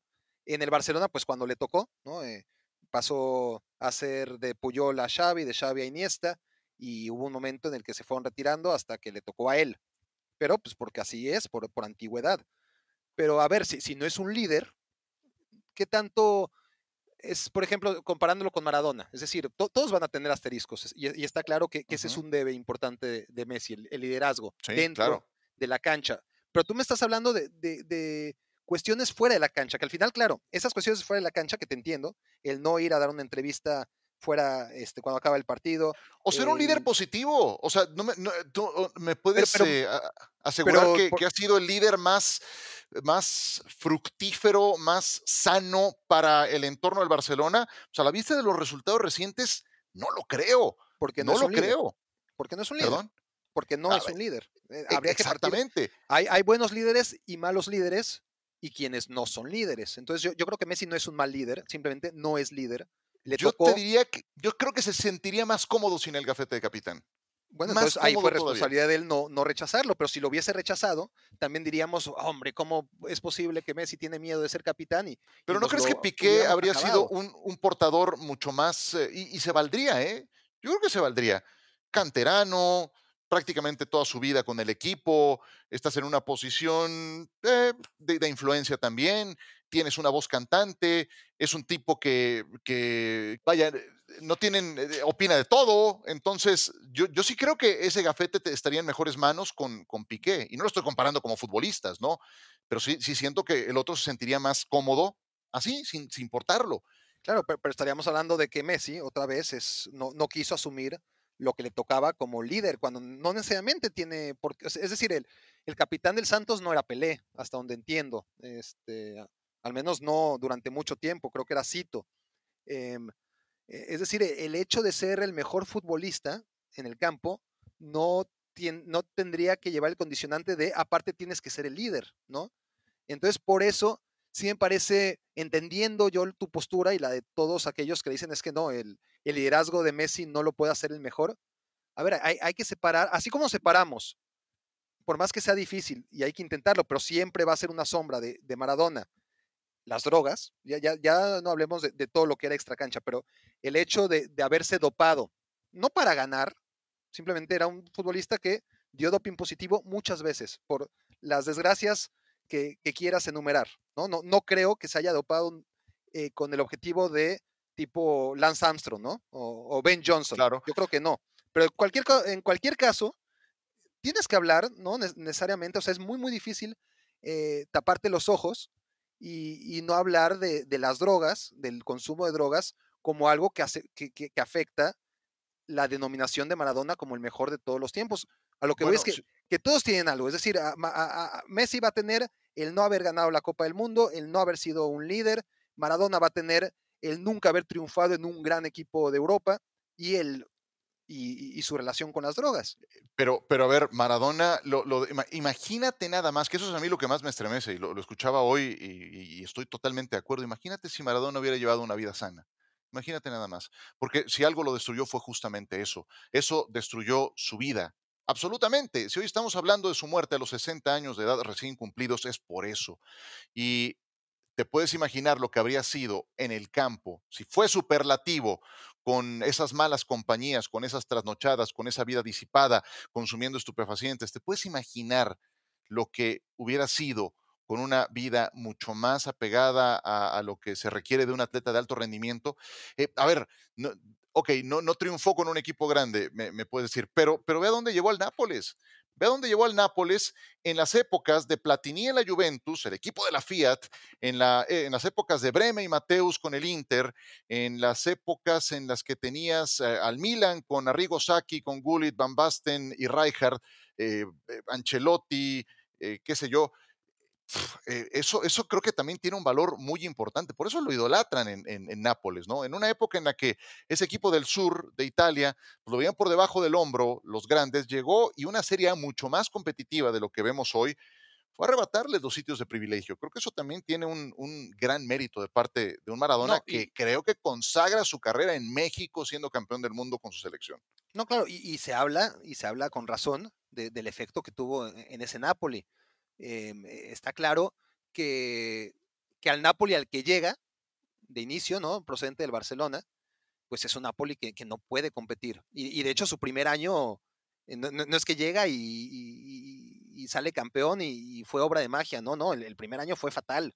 Eh, Maradona individualmente, obviamente sí que lució, pero el equipo, no sé, quedó en media tabla, quedó noveno, me parece, séptimo en el mejor de los casos y fue reforzándose. Es decir, no podemos quedarnos con la imagen de que llegó Maradona y, lo cambió todo. Sin Maradona hubiera sido imposible, obviamente, y tiene un mérito tremendo, pero a ver, e, e, ese equipo empezó a tener futbolistas como Careca, como Alemao. Alemao, claro. Este, Andrea Carnevale. Eh, Chiro Ferrara. italianos como Fernando de Napoli, Chiro Ferrara. Chiro Ferrara. era un buen equipo, también era un muy buen equipo, más allá de que, que sin Maradona, pues obviamente no habría competido como, como, lo hizo, ¿no? A lo que yo voy es que por más que se le reconoce, y, con mucha razón, el hecho de haber llegado a un equipo pequeño que no había salido campeón de Italia, hacerlo dos veces, ganar la Copa UEFA, eh, todo lo que hizo, increíble, pues tampoco puedes olvidar, eh, porque es como eh, en esa comparación con Messi, ¿no? ah, mira, es que Messi nunca habría hecho, nunca lo sabremos, ¿verdad? Pero, pero ya no, ya es demasiado tarde para averiguarlo. en un equipo como el Napoli, lo que Maradona sí hizo. Y yo lo que le contesto a ellos es, y por qué Maradona no fue ni la mitad de la mitad de la mitad de la mitad de la mitad de la mitad de la mitad de la mitad de la mitad de lo que fue Messi en el Barcelona. Es decir, jugaron en el mismo equipo, ¿no? Y, y, me dirás que Messi tenía a Xavi y a Iniesta eso, y, eso, justamente. Pero, pues pero, a ver, Maradona tenía a Schuster, que era el mejor jugador europeo de la época. Tenía a Kini, que, que, entiendo yo que ya era veterano, pero, pero que de todas formas es uno de los mejores jugadores en Pero ese creo que no se compara. de los eh, históricos españoles. Yo veo al Nápoles contra encumbrar al Barcelona.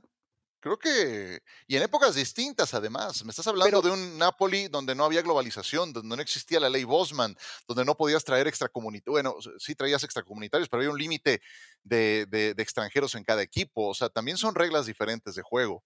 No, de acuerdo.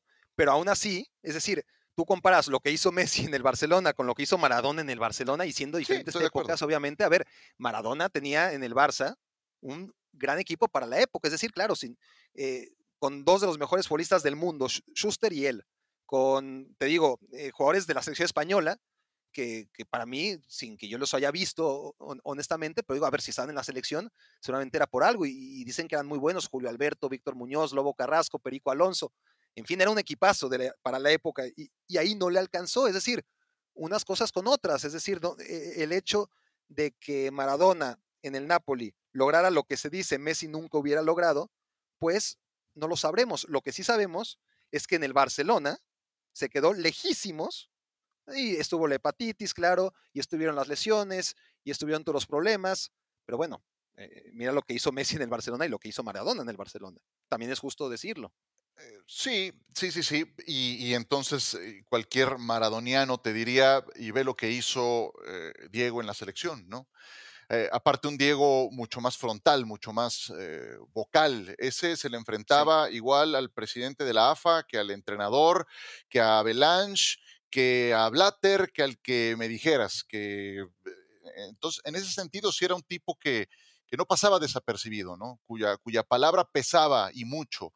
Entonces, ahí sí creo que hay un, carácter muy diferente que para efectos de influir en un grupo, fue mucho más patente con Maradona que, de lo que estamos viendo actualmente con Messi. Y, no con eso estoy demeritando absolutamente a ninguno de los dos. ¿eh? Mira, son los dos mejores que he visto, los dos mejores. Sí, ¿qué te digo? Que, que, no, que no le veo a Messi, pues no le veo ese, ese carácter de, de Maradona. Y a lo mejor, eh, si lo, si lo tuviera, sería, sería un monstruo, ¿no? A lo mejor sería un monstruo fuera de la cancha, qué sé yo, para mal como lo fue Maradona fuera de la cancha, que tampoco tengo yo bronca en, en, en, separar esa parte. Creo que Maradona hizo cosas atroces, te lo digo con mayúsculas, sí. atroces fuera del campo. O sea, en ese aspecto me parece justamente el ejemplo que tienes que poner de lo que no se debe de hacer, ¿sí? Precisamente el ejemplo de lo que no se debe de hacer. Pero a todo esto me llama mucho la atención una frase de Menotti, ¿no? Que hoy ha sido muy recordada. Eh, dice, Maradona es como un, gato que lo subieron hasta lo más alto de un, de un árbol y después no supo cómo bajar. Y, la caída fue dramática, drástica, por eso estamos hablando hoy de su muerte a los 60. Qué sé yo, eh, so, son tantas cosas y nunca tendrás eh, esa figura perfecta, ¿no? Y él dijo, yo no quiero ser, yo, no pedí ser un ejemplo en lo absoluto. Eh, qué sé yo, con un poco más de, educación, eh, seguramente tendríamos otra historia, pero pues eh, entiendes también que él sale de un barrio paupérrimo en Villa Fiorito y el convertirse en una figura universal, pues imagínate el mérito, ¿no? En épocas en las que no había globalización, en que no había redes sociales, en que no existía el Internet, eh, de ese tamaño es, es, es, es, Maradona, de ese tamaño. Ahora, yo sí, eh, sí, si me los pones a los dos, yo sí, tristemente, tristemente, eh, no, sí, decididamente y no, no llevado por, por, por la nostalgia del momento, sí te digo que Maradona. Ahora, hay un aspecto muy interesante que, que ya tocabas de manera superficial, eh, o, o, más bien sin, sin, ahondar en ella, Ciro, Ajá. que es el comparar el fútbol moderno con el fútbol clásico. Es decir, qué difícil es establecer quién es el mejor de todos los tiempos en un deporte colectivo. De eso, de eso ya lo hablamos. Pero qué difícil es decir a ver, ¿qué fútbol era más complicado? Porque. ¿Pero tú porque... no crees que Maradona hubiera triunfado en, esto, en estos tiempos? ¿Con esas sí. condiciones? Yo creo por que supuesto, sí. por supuesto. Pero independientemente, aquí quiero hacer un ejercicio, no, no, no tan pensando en Maradona o en Messi, que al final, claro que, que, que esa es la, la personificación del estandarte del fútbol clásico contra el fútbol moderno, como en su momento Maradona era el estandarte del fútbol moderno y Pelé el del clásico, y, también es muy difícil compararlos porque hubo una evolución también entre el fútbol que jugaba Pelé y el fútbol al que jugaba Maradona, pero no tan drástica como la de ahora. Entonces, a, mí, no sé tu opinión, pero sí me se me hace muy difícil porque, por un lado, pienso, a ver, el fútbol moderno tiene una mayor de, demanda física, son jugadores mucho mejor entrenados. Eh, y esto hace también que los rivales, de Maradona, de Messi, eh, si queremos eh, personalizarlo en ellos, en el caso de Messi, pues los rivales están mejor preparados tácticamente también, no solamente físicamente, por la profesionalización del fútbol que juega Messi. Es decir, no solamente le ha beneficiado a Messi por él mismo estar mejor entrenado de lo que estuvo Maradona, sino que sus rivales también están en el papel más preparados desde el punto de vista físico y táctico para frenarlo. Pero, por otro lado, en el fútbol clásico tenías una mayor demanda, digamos, técnica, por ejemplo, ¿no? ¿Por qué? Pues para empezar, porque no había televisión y entonces si te tenías que zafar de las entradas cavernícolas que, te hacían, eh, tenía que ser a través de, eh, muchas veces ni siquiera de las tarjetas, ¿no? Eh, que, porque, porque los árbitros eran demasiado condescendientes, no había cámaras de televisión y, y, y, Maradona sufría, por más que le peguen a Messi, bueno, a Messi no le pegan ni la mitad de la mitad, de la mitad de la mitad de la mitad de lo que le pagan a, a Maradona, ¿no? Entonces, y, hay otros puntos que, quizás puedan sonar ridículos, no lo sé, habría que haber jugado al fútbol en, en ambas épocas, pero a ver, entiendo yo que, que la tecnología en el balón, eh, ¿no? Eh, sobre todo si, si, hablamos ya de, del fútbol, eh, yo creo que el balón al que juega Messi y el que juega, al que juega Maradona no es tan distinto. pero si quisiéramos compararlo con los grandes de otras épocas, pues es que sí, ¿cómo vas a comparar jugar al balón de cuero y, el balón de ahora? Es que son dos deportes distintos, ¿no? Pero Este, a ver, yo entiendo todo y ahí, ahí es imposible, ¿no? Y, si te metes un poco más a fondo y comparas con lo que es un club de alto nivel en la actualidad con lo que era en los 80, pues hoy no tienes, eh, hoy tienes medicina deportiva que, que te recupera más rápido, hoy tienes eh, un montón de herramientas más profesionalizadas o que permiten que esté más profesionalizado el deporte que no tenías antes. Pero cuando hablas de cualidades que se ve que muchas de ellas son innatas, cuando ves ese ese prodigio, eh, o, bueno, todas esas grandes cualidades reunidas en un solo futbolista, ahí es donde, donde me hace estar plena, eh, claramente eh, en el argumento de decirte que Messi hubiera triunfado en la época de Maradona y viceversa. Entonces, y, y seguramente al mismo nivel, seguramente con, con- con la misma resonancia.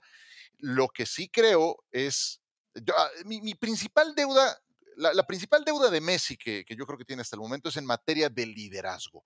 Ahí es donde yo, yo, yo sí le pongo un pero, porque, porque eso también es un componente muy importante en el fútbol. Imagínate si fuera un gran líder, pues estarías hablando de, de, de Maradona vuelto a nacer, tal cual. Entonces, eh, e- esa parte es la que sí me deja, me deja un vacío, si es que puede haberlo, porque en materia futbolística y en el campo le he visto hacer a Messi cosas imposibles, pero si tengo ese vacío de, de esa gran responsabilidad que te lleva ser el buque insignia de un equipo. pero sin decir que, a ver, entendiendo que Messi pudo haber sido el mejor del mundo en los 80 y Maradona podría ser el mejor del mundo si le hubiera tocado la época que le tocó a Messi, ¿dónde es más difícil? O sea, eh, ¿a, a- a ti qué te parece que, a- que era un fútbol, tomando en cuenta todo lo que, lo que estoy diciendo? Porque, a ver, habrá que tomar en cuenta también los zapatos con los que jugaba Maradona y los zapatos con los que juega Messi, la camiseta con la que juega Messi y la camiseta con la que juega Maradona. E- Esos son detalles, si quieres, mínimos, pero se supone que, que si la tecnología ha avanzado es para que jugar al Sí. fútbol sea más Pero esos cómodo. monstruos se sobreponen a eso, de o lo sea, que era en están su por momento. encima de eso, ¿no crees? O sea, Creo esos que son sí. detalles mínimos. Esos son detalles mínimos, pero a lo que voy, solamente lo, lo estoy poniendo para, para ponerlo en el contexto de, de- de la diferencia entre un fútbol y otro, ¿no? E- Entre lo que muchos dicen, no, es que jugar al fútbol, como parte de la evolución, el jugar en el fútbol actual es más difícil que en el fútbol clásico. Y los del clásico te van a decir, sí, pero, pero hace años los jugadores no tenían este, tantas facilidades, desde los pequeños detalles como la indumentaria, hasta aquellos que tienen que ver con la medicina deportiva y la recuperación de los golpes, este, como los jugadores de, hoy en día. Entonces ahí se podría compensar. Lo que no se toma tan en cuenta, Ciro, y, y lo que a mí me parece bien importante, es el reglamento, cómo ha evolucionado y cómo era mucho más difícil desde mi punto de vista destacar en el pasado al presente. Uno, por lo que ya hablamos, por, la cantidad de golpes, que, no estaban tan monitoreados los partidos co- como ahora. Em, los cracks se, exponían a- a patadas criminales a las que ahora ya no se exponen por lo general.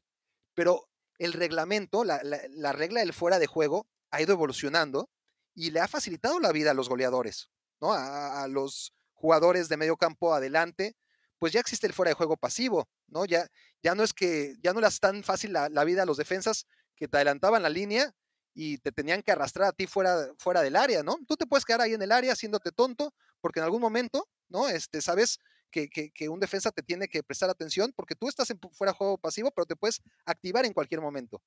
Y eso le ha facilitado muchísimo la vida a los jugadores de la época y es algo que no tenían lo- los jugadores de antaño.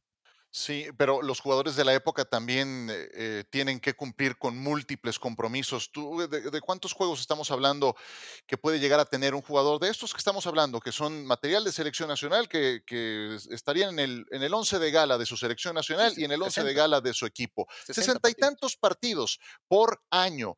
Y entonces las lesiones vienen y los traslados y, le- y- y el negocio que ha crecido tanto y que quiere más y más y más y que los tiene reventados, que llegan rendidos a una Copa del Mundo, ¿no? Eh, sí, hoy hay condiciones que lo facilitan un poco más, pero también hay ese tipo de demonios que han ido creciendo con, con eh, la vorágine del, del negocio fútbol, ¿no? Pero, pero ¿cuánto jugaba el Santos de Pelé? O sea, Pelé, ¿cuántos partidos te jugaba para, claro. para meter sus disque mil goles? Es que también al Santos de Pelé lo traían como, como caravana, ¿no? Eh, de circo. Pues sí, Era, un gran negocio, ¿no? Pero, pero, pero pues no, son otra cosa más que las, condiciones de, la época en la que le, toca a uno y a otro. Y, yo lo tengo muy claro, o sea, semejantes prodigios habrían triunfado en una y otra de- No tengo la menor duda, porque estás hablando de, de futbolistas que fueron capaces de sobreponerse a cualquier adversidad que enfrentaron en un campo, en un campeonato y que consagraron una gran carrera. Yo sí, sí como que lo, veo muy claro en ese aspecto. a, favor de, futbolistas de la generación de Maradona sobre futbolistas de la generación de Messi también está, yo creo, la, distancia entre equipos, ¿no? La distancia que siempre ha sido importante entre los equipos grandes, que no han dejado de serlo. eh, pero ahora, a ver, tú juegas a través de la ley Bosman, ¿no? Cómo se han radicalizado las distancias entre los equipos en el fútbol del 2000 para acá, y juegas con un equipo casi siempre infinitamente superior a tus 11 rivales. Y eso permite que, que las figuras pues tengan partidos más fáciles en general que aquellos que jugaban en una época donde eran tres extranjeros, donde habían ocho futbolistas nacionales, donde quizás tú jugabas en el equipo grande y obligado a ganar, pero no había tanta distancia ¿no? respecto a tu rival y el lucimiento personal, por lo tanto, eh, tenía menos facilidades como las que tiene cualquier futbolista que hoy juega en el Madrid, en el Barça, en el City, en el Liverpool, ¿no? Eh, o en la Sí, Juventus. hoy, hoy pensar que el Nápoles, por ejemplo, pueda desbancar a, a la Juventus en, en- en Italia, como sí lo pudo hacer Maradona en otras condiciones en, en los 80, pues imagínate. O alguien que llegue y tumbe al Bayern Múnich, pues, eh, o sea, eso también lo siento como que muy, muy monopolizado, ¿no? Si, y si por ahí cae un crack del calibre de Maradona en un equipo como el Nápoles, ¿sabes cuánto tiempo tarda en llevárselo un pez gordo? Pues, bye, ¿no? Seis Entonces, meses, claro.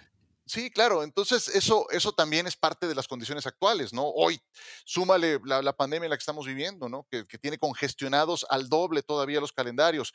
Súmale em, los eh, equipos Estado con esos presupuestos groseros que, que llegan y se gastan fortunas año con año pensando en que así lo pueden resolver, ¿no? Todo finalmente son, son, son parte de las, de las situaciones, de las condiciones eh, que, que predominan en una y otra épocas. He de confesar, Ciro, que tengo aquí el, la grabación, ¿no? el, el sistema de podcast, y, y no he querido ver, me he rehusado a ver cuánto tiempo llevamos ya hablando, y, y sí, ya, ya llevamos mucho tiempo, eh, y, en algún momento tendremos que acabar, au- aunque esto obviamente todavía da para una segunda y tercera parte que, que Pues seguramente eso, vamos a dejar eso me para parece una muy buena idea. ocasión. Claro. Oye, invitaste a, invitaste a todo mundo antes que a mí. O sea, ya me dijiste 10 pelados que pasaron no, por acá. no, No. estás en el top ten, estás en el top ten, eso te lo Ah, aseguro. bueno, ok. Estás en los primeros bueno, 10, Lo sí, dije de sí. broma, evidentemente. Saludos a Este- Roberto Gómez Junco, a, a todos los que ya pasaron a por Luis García, a, a Me quiero Tato, volver chango. a Mauricio Pedrosa, Tato que sé que es un Tato muy buen amigo tuyo. Hablamos de ti también. Eh, Mauricio Pedrosa, sí. Algo, algo me dijeron, algo me dijo Miguel Ángel Briseño que, que- salía el tema. Desfilaste espero que por para aquí, bien. sí. Estábamos en- en- haciendo el once ideal de, de comentaristas de cada uno. Ciro. Venga, ¿estás asegurado? ah, caray. Sí, o sea, Em, coche, vida, familia, gastos médicos. Ah, sí, sí, sí, sí. Afortunadamente sí. Hace como 20 años me cayó el 20 en ese sentido y creo que hasta he abusado en ese sentido.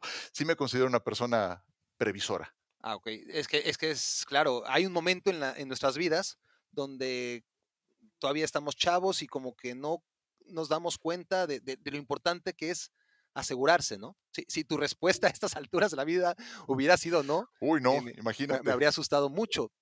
Pero de todas formas, aunque tu respuesta haya sido sí y que seas un tipo tan responsable, te diría que llames a Luis González de todas formas. No, no, no. A ver, Luis González es el ángel de la guarda de Me Quiero Volver Chango. De hecho, escríbele sin compromisos porque te va a orientar, Excelente. va a identificar qué es lo mejor para ti y, a ver, apunta porque además te va a hacer descuento, que es lo más Por favor. importante, ¿no? Que es Venga, Luis eso es González, importantísimo. Es lo mejor. Luis Ajá. González, arroba THB, T de tío, H, B de Barak, México.com. Luis.gonzález, arroba THBMéxico.com. también te doy su teléfono, por favor, Ciro, amigos. Excelente, sí, por apunten. favor. No solamente Ciro, eh, ojo, hab- habrá quien diga, no, a ver, este Barak se está desviando. Quiero decirles a ustedes que sí le estoy dando este consejo a Ciro, pero es obvio que también a todos ustedes. Así que extiendo esta invitación, eh, por favor, háganlo. Su teléfono es 5579664879, así que escríbanle ya sea por correo electrónico o por WhatsApp. Si no tienen seguro o su mamá no está asegurada, piensen realmente eh, lo, que se le están, lo que están jugando en este tiempo. Eh, no dejen de llamar a Luis, por- además sin compromisos, ¿no? sin, sin ningún tipo de compromiso, porque les va a guiar, les va a ayudar y es muy importante que lo hagamos. Así que, Ciro, por favor, en, en cuanto acabes, que, que Por te supuesto. prometo que ya estamos a punto, estoy a punto de liberarte, no dejes de hablarle a Luis. Claro que sí. Y yo no hago otra cosa más que concientizar a la gente de lo necesario que es tener un seguro. No puedes andar por la vida sin un seguro de gastos médicos, sin un seguro de vida, eh, sin un seguro para tu coche, eh, para el lugar en el que vives. No, no se puede andar por la vida sin un seguro. Para terminar, el asunto Messi contra Maradona. Esto quería hablar en un inicio de darle su lugar a, a Pelé, a, a Cristiano Ronaldo, pero eso va a ser seguramente en otra ocasión, Ciro. Pero bueno, eh, para hablar de la diferencia, más allá de, las que hemos citado, ¿no? En materia de, de liderazgo, de tiempos, de compañeros y rivales, que hace muy, muy difícil, realmente inútil, si somos honestos, comparar a Maradona con Messi, habría que agregar que, que jugaban al fútbol de manera muy distinta, fantástica, pero muy distinta, ¿no? Eh, o sea, para poner de cabeza al rival, León necesita, no es que no pueda valerse por sí mismo y no es que no haya él resuelto mil y un partidos con un rasgo de genialidad cuando el Barça no encontraba por dónde. Pero la mejor versión de Messi la vimos siempre a, partir del fútbol colectivo, ¿no? Eh, con un bloque a sus espaldas, dependiendo ciertamente de, de Xavi y de Iniesta, tanto como Xavi e Iniesta dependían de Messi, ¿eh? porque, porque muchos anti-Messi eh, dicen, no, es que sin Xavi e Iniesta, claro, Xavi e Iniesta, ¿cuántos años de sus carreras, siendo muy buenos, no se convirtieron en Xavi e Iniesta con mayúsculas hasta que no coincidieron con Messi, ¿no? Hasta que Messi no los catapultó a ser los jugadores que ustedes dirán, ah, pero ellos ganaron la Copa del Mundo. Sí, claro, Messi lo hubiera ganado sin ninguna duda si, si hubiera optado por la selección española también. Es decir, eh, una cosa no está peleada con la otra, pero el triangular, el tirar paredes, este, además de quitarte rivales de encima, que, eso sí lo hacía como Maradona, pero no lo vas a ver ejecutar rabonas, ¿no? Ni bicicletas, ni espaldiñas, porque Messi no es un jugador de, de lucimiento personal, es un jugador 100% efectivo, ¿no? Y, y Maradona,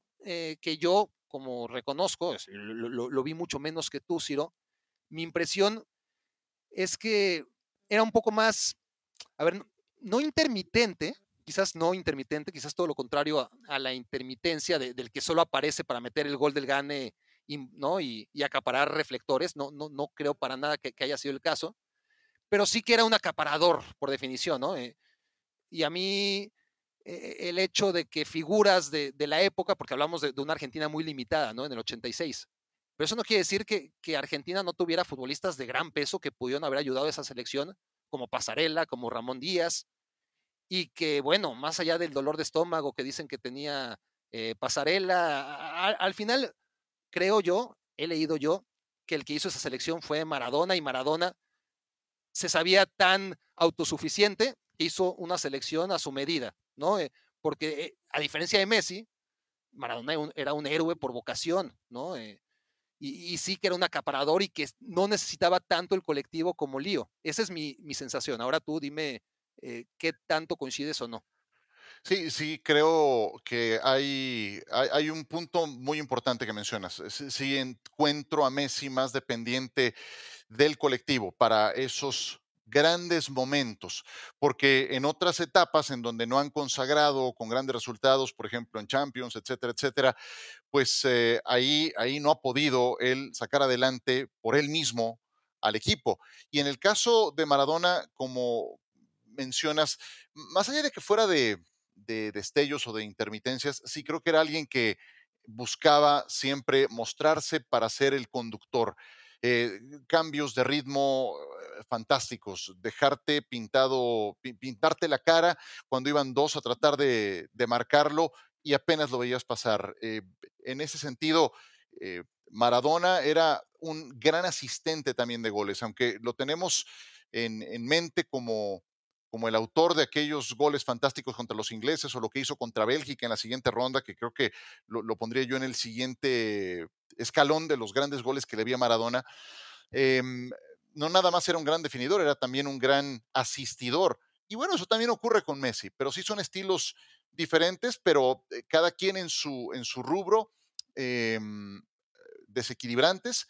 Y sí creo que a esos niveles, Maradona más capaz de sobreponerse y por él mismo sacar adelante una causa de lo que de repente veo a Messi, y no quiero decir que en la Liga Española no lo haga, eh, el Barcelona me parece altamente dependiente de Messi, pero llegado el punto de sacar adelante una eliminatoria como les pasó contra Liverpool, contra la Roma, con, contra el propio Bayern hace no mucho, en esas grandes citas, ahí sí creo que han sido más dependientes del colectivo. Se, se ha hecho cierta, lo que era muy fácil para mí, se ha hecho más difícil, eso he de reconocerlo en los últimos años y, cada año pues, se agrava más, es el defender la postura que yo mantengo, aún entendiendo todo lo que hemos hablado a lo largo de este largo episodio, Ciro, el, el hecho de que entendiendo que no he visto a todos los jugadores, he establecido y sigo haciéndolo que Messi es el mejor de todos los tiempos. Cada vez digo que, que es más difícil, porque claro, hacerlo cuando Messi tenía 25 años, la proyección que tenía, el paso que llevaba, pues bueno, había que defenderlo sobre todo desde la óptica mundiales y, selección argentina. Pero es que ahora, lejos de que el tiempo haya convertido a la selección argentina en el Barça, pues ha sido al revés, ¿no? Eh, todos los problemas que tuvo la selección argentina durante tantos años y, que Messi no pudo solucionar, pues los ha tenido el Barcelona en unos últimos 10 años, donde increíblemente a mí me va a ser muy difícil explicarle a la gente el futuro cómo es que Messi, sin ninguna duda, o con muy pocas dudas, hay que considerarlo el mejor de todos los tiempos, tomando en cuenta, uno, lo que ya sabemos, que con Argentina o mucho cambian las cosas en el poco tiempo que queda, o va a quedar en eso, en nada, en, las finales de Copa América. Y ahora hay que agregarle que, en el Barça, un jugador tan dominante a nivel ligas, pues a, nivel Champions te ganó una de las últimas casi 10. Yo te digo, te digo el camino muy fácil, la verdad. Yo, yo he dejado de emplear el, el de todos los tiempos. De verdad porque, porque no puedo hablar de todos los tiempos, porque no los vi. Y eso, y eso no me permite hacer una valoración justa.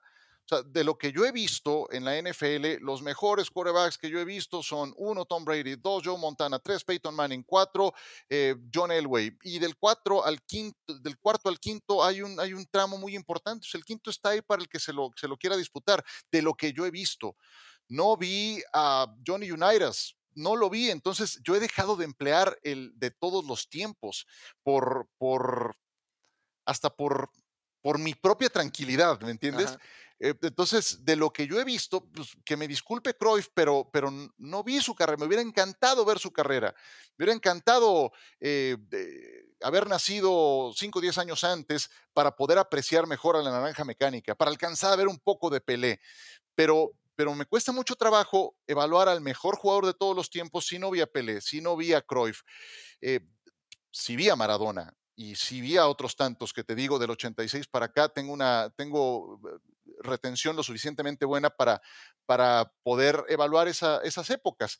Y, ese ha sido mi punto de partida, ¿no? He, prácticamente dejado de, de utilizar el de todos los tiempos porque me parece, pues me parece injusto en, una palabra, ¿no? Y hasta por mi propia tranquilidad. Ahora, para personalizarlo entonces, como hemos hecho a lo largo de este episodio, que está ahora sí por finalizar, el, hecho de que sea Messi contra Maradona, ¿no? Eh, de eso hemos hablado hoy. Y ya hablaremos de Pelé y ya hablaremos de, los que no vimos, ¿no? Eh, pero Messi contra Maradona, que son los que tú viste, yo vi muy poco a Maradona, vi, su, su, parte final. A ver, por ahora, por lo que hemos dicho, la conclusión de, de quienes nos están escuchando es, a ver, Maradona le gana a Messi en liderazgo, Maradona le gana a Messi en lo conseguido con la selección, Maradona le gana a Messi en momentos cumbre donde realmente su equipo lo necesitaba y él apareció. Entonces, ¿por qué se le compara a Messi con Maradona. Yo digo que está bien, no, no, no, no, no niego que, que todos estos argumentos que hemos desarrollado sean ciertos y le den ventaja a Maradona sobre Messi, pero no podemos obviar que cuánto tiempo duró Maradona a ese gran nivel. Realmente cuánto tiempo fue Maradona el mejor de todos sin ninguna duda. Porque, porque Messi lleva haciéndolo desde 2007 y ahora en 2020, solo ahora en 2020, parece que está dejando de serlo. Pero hombre, e, eso e, es algo que, que Maradona por supuesto no tiene. Sí, es, es, es, un buen argumento, no, no, no tengo duda, aunque también lo de Maradona fue por algún rato prolongado el, el número uno. Y, y, yo te diría que aquí si hay una carta matona, caray, pues es, y, ya dependerá de la, de la valoración que haga cada quien, ¿no? Pero, a ver, ¿cuál es, la, cuál es el trofeo más importante a nivel de selecciones? Pues, pues es un el mundial. mundial claro. Entonces, yo sí creo que para entrar en la valoración del mejor de todos los tiempos, una frase que he dejado de emplear. De nuestros tiempos. de, nuestros, de nuestros tiempos. tiempos, de lo que yo vi, pues sí creo que lo tienes que consagrar en un mundial. Yo sí creo que lo tienes que consagrar en un mundial. Entonces, a, a, es, esa carta que tiene Maradona, sí, sí, es matona, es matona. Eh, al menos en mi consideración, ¿no? Que yo sé que Messi lo ha consagrado en una competencia como la Champions, que también tiene una, un valor muy importante, un peso fundamental. el Mundial es cada cuatro años. Y, y, el Mundial ahí específicamente con la selección de Argentina, eso implica un reto, un reto mayúsculo, porque la, la, las presiones, y, esas presiones supo sobreponerse Maradona, ¿no? Entonces sí creo que es, ese es un as eh, muy difícil de, de matarle pero, a Maradona en una valoración de ese tipo. Claro, pero ¿cuánto hubiera cambiado? Y claro, estamos en el, en el terreno del hubiera, pero es algo que olvidémonos de todo lo demás. No, no pensemos en que Messi hubiese aceptado la, la ciudadanía española, que, que, probablemente no solamente tendría el Mundial de 2010, que ese seguro, si, si, si España ganó sin Messi, imagínate con Messi, pues probablemente habría ganado algún otro Mundial, pero eso, bueno, es, es, es complicado eh, podernos a debatir sobre eso. Pero vamos a una sola jugada, ¿no? A ese partido en Maracaná, ese pase a Higuaín y esa falla de Higuaín, que, que, que ya no dependió de Messi, ¿verdad? Uh -huh. eh, es, es, es, realmente una jugada, un balón en los pies de un futbolista que ni siquiera era Lionel Messi. Te va a cambiar la percepción histórica de Messi cuando él no tuvo nada que ver. Él hizo el pase. Higuaín no falló. Y no, no, Argentina hubiera sido campeón del mundo. Sí, sí, bueno, es que imagínate si además nos metemos a valorar el, el, terreno del hubiera. Si de por sí con todo lo que ya hemos puesto sobre la mesa es difícil, si nos vamos sí. a poner entonces a valorar el hubiera, imagínate si Codesal no marca el penal que termina convirtiendo Bremen en la final del Mundial de Italia 90 y ese, ese, ese gol que, que anota Andreas Breme eh, lleva lleva a los alemanes a ganar esa Copa del Mundo. Pero, y si se van a alargue, y, y en alargue habían sacado no pasó, adelante no los partidos y... los, los, argentinos. Un equipo también con, con, un montón de limitaciones, pero avanzaron en penales contra la selección de Yugoslavia. Le ganaron 1-0 en octavos en Florencia, a, en Florencia o en Nápoles. Ya no me acuerdo. Creo que fue en el San... No, ya no me acuerdo. A, a, a los, a los brasileños eh, en octavos.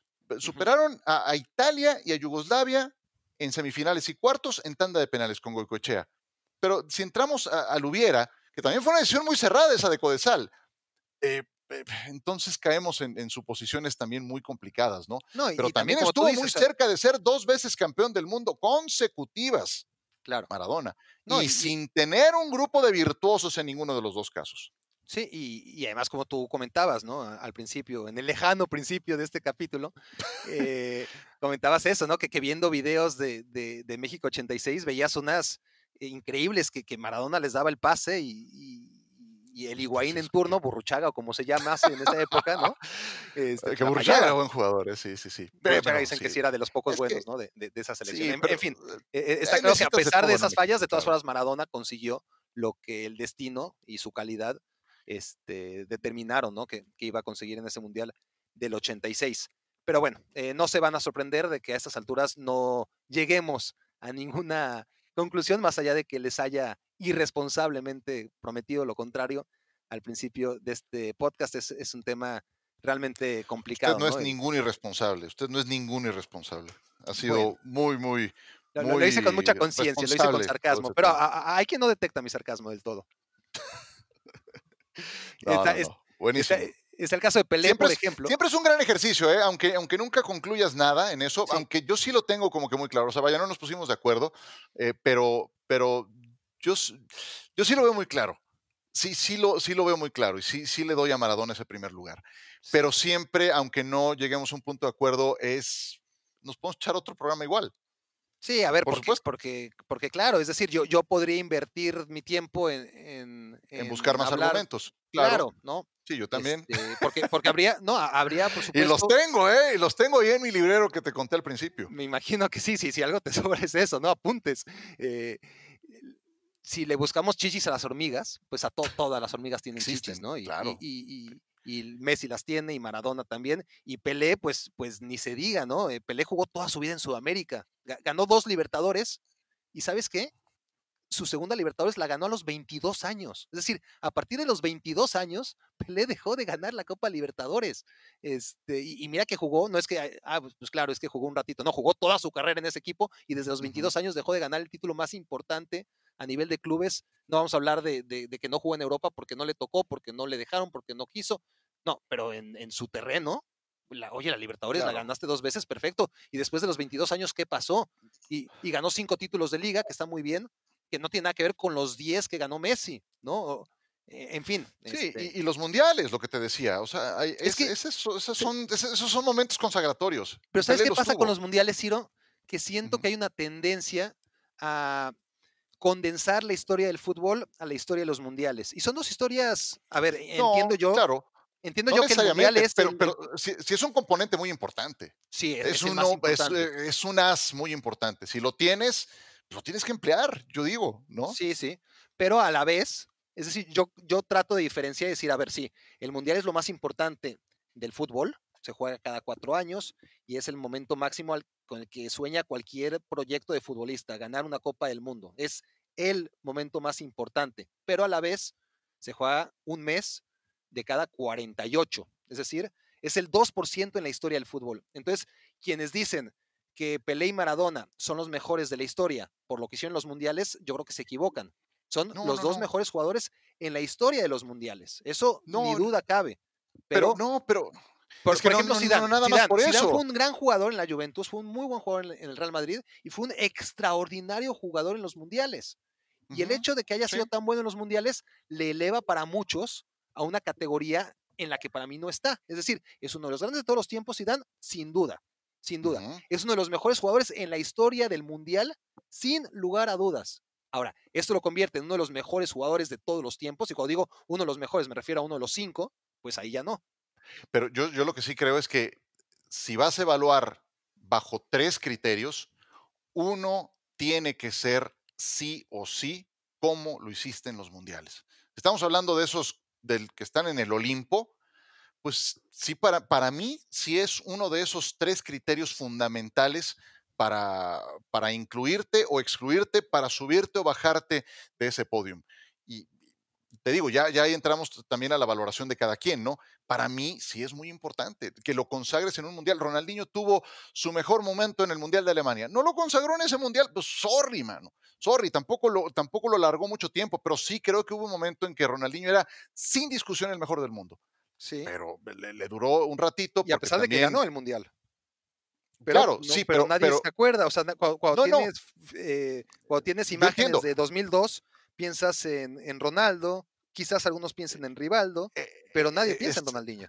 Exacto, es que eso iba. Bueno, Ronaldinho lo expulsan en cuartos de final, ¿no es cierto? En el juego contra los ingleses. Cierto. no aparece en semifinales. O sea, no era el Ronaldinho de cuatro años después. Y yo sé que es campeón del mundo, pero no es la primera figura en la que piensas de aquel equipo que, que era un equipazo, ¿eh? Claro, Era un lo- equipazo. Sí, lo, de- lo que de- quiero de decir es que muchas veces ni 2002. siquiera ganar la Copa del Mundo te consagra. Es decir, Cruyff tuvo una de esas oportunidades que, que- de las que hablas, ¿no? Eh, para ser recordado en la historia. Cruyff tuvo una y la aprovechó y ni siquiera fue campeón del mundo, ¿no? Eh, pero en un solo mundial ya tiene la palomita. Eh, bueno, eh, tiene, tiene un as, ¿sí? Si necesitas tres ases para, para, para esa definición, pues a ver, ¿qué, qué otras cartas tienes, no? ¿Cómo lo hiciste en tu club? ¿Cómo lo hiciste? qué- ¿Cuánto tiempo te mantuviste? ¿Qué sé yo? Son, son, son, pueden ser diferentes criterios, pero me puedes decir los que gustes. Uno tiene que ser como, como, lo, lo hiciste en los mundiales. Lo consagraste o no en una Copa del Mundo, ¿no? Siendo, y, y además, agrégale que Maradona lo fue.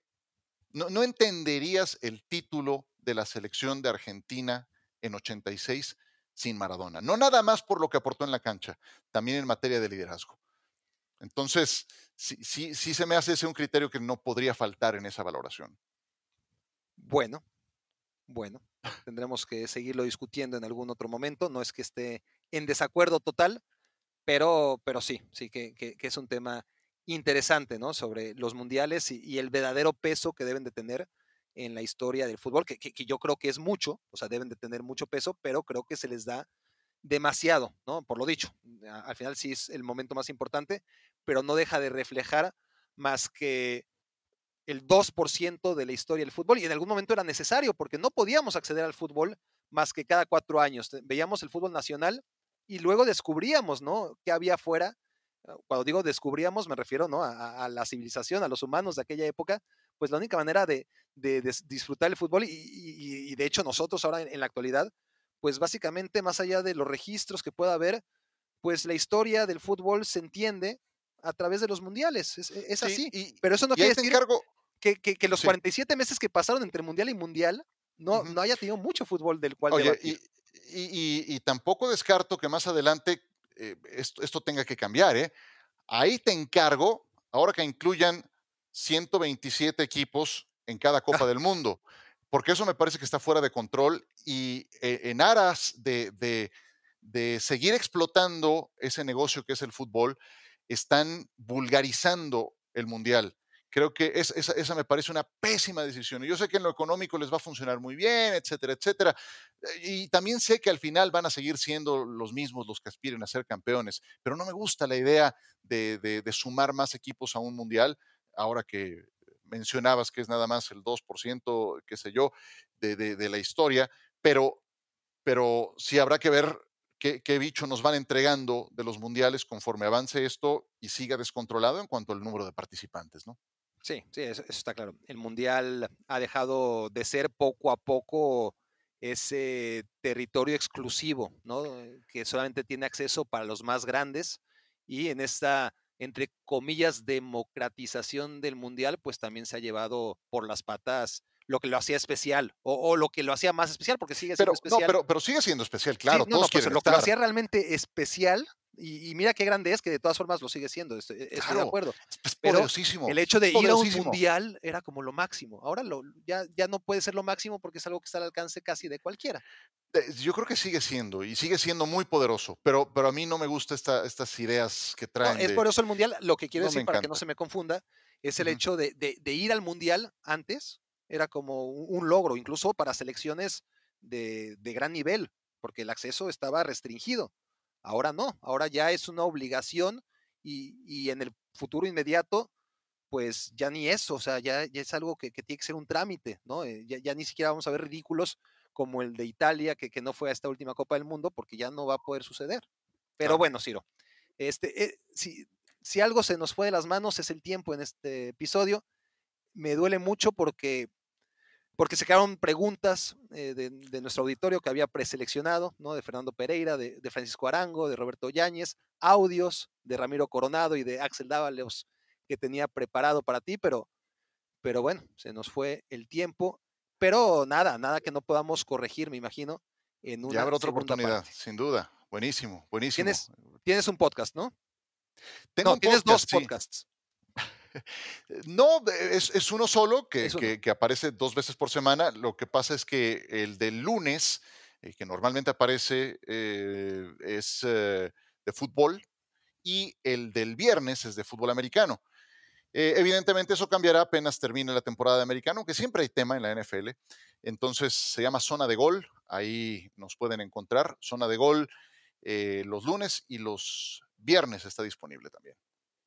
Bueno, ya, ya lo saben ustedes. Entonces, tienen tres tareas principales: ir a tu casa Mueblerías, pensar en el mueble de sus sueños, llamarle, o más bien escribirle a Luis González, a luis.gonzalos, perdón, perdón, no, no, no escriban Gonzalos, escriban González, luis.gonzález, arroba dhbmexico.com y estar muy pendientes de los podcasts de Ciro Procuna. Lunes y jueves, dijiste siempre religiosamente. Lunes y viernes, lunes y viernes, lunes con lo que dejó la jornada de fútbol, viernes con lo que dejó el Thursday Night Football y con lo que viene el fin de semana de la NFL. Fútbol ¿Y dónde americano. lo pueden encontrar? Estamos en eh, iHeartRadio, estamos en eh, Spotify, estamos también en, en iTunes y cada vez que publicamos algo en eh, mis redes sociales, ahí les pongo los links para que sea más fácil la búsqueda. Estamos en arroba los- Procuna, mi Twitter, ajá, y, y en Instagram que es Ciro-Procuna. Lo- ¿Los viernes hablas de los Miami Dolphins o, o no siempre? Eh, cuando, cuando se dejen, cuando no peguen un petardo como el de la última semana que me hicieron quedar mal contra los Broncos de Denver. No, pero van muy bien y me da mucho gusto, ¿eh? Me da mucho gusto. Lo que se tardaron en tener un quarterback franquicia, prometedor, ya tienen Sí, a sí, Tua. sí, sí, yo, yo, yo ya ¿eh? no me acordaba lo que era sentirme, no orgulloso, porque orgulloso pues siempre estás más o menos, ¿no? Pero ilusionado. Eh, Ilusionado. estoy, sí. sí, no me acordaba lo que era tener un quarterback decente. eh, lo, de Mar- lo de Dan Marino ya no sabía si era verdad o, o recuerdos, inventos O fue- míos. Eh, O fue un espejismo. ajá. Exacto. Sí existió Dan the Man. Bueno, Buenísimo. Ciro, eh, ¿cuándo nos juntamos otra vez entonces para la segunda parte? Porque tenemos que hacer las preguntas que, que eran muy buenas del auditorio y que, bueno, ya no podremos responder en este momento. Pues eh, no sé, tú dime, pongámosle fecha, tú, tú, tú me dirás. Solo voy a y- decir y que, ya nos pondremos de acuerdo, obviamente, eh, con los micrófonos cerrados, pero solo les digo a ustedes que va a ser muy pronto. Va a ser muy, muy pronto porque sí, eh, queremos cerrar bien esta charla, que bueno, está cerrando de manera maravillosa. No puedo decir que intempestiva o que fue muy corta porque no lo fue, estaría mi- mintiendo, pero nos quedamos con ganas de más. Bueno, yo me quedé con ganas de más, estoy hablando por Ciro este, y por ustedes. Quizás ustedes ya están hartos y, y no quieran saber más, pero ya me lo harán saber, ya me lo harán saber. Y, y- y con base a ello, invito a Ciro de nuevo muy pronto. Y si Ciro ya no te invito, pues será, este, pues obviamente, Entendí pues, el la gente me dijo no. No, con mucho gusto, querido Barak. Siempre, siempre un gusto saber de ti y, y muy agradecido por haber participado en Me Quiero Volver Chango. Extraordinario. Muchas gracias, Ciro, y muchas gracias a ustedes. Esto fue Me Quiero Volver Chango. Muchas gracias por ser mis cómplices para matar el tiempo. Mueblerías Du Casa. Diseñamos lo que imaginas para tu casa o la oficina. Mueblerías Du Casa. Tu casa, tu casa, tu casa, tu casa. Imaginación le damos vida a tu ilusión. Diseñamos lo que imaginas. Mueblería. Tu casa. Escuchaste el podcast de Barack Feber. Toda la información de los deportes con un toque de Barack.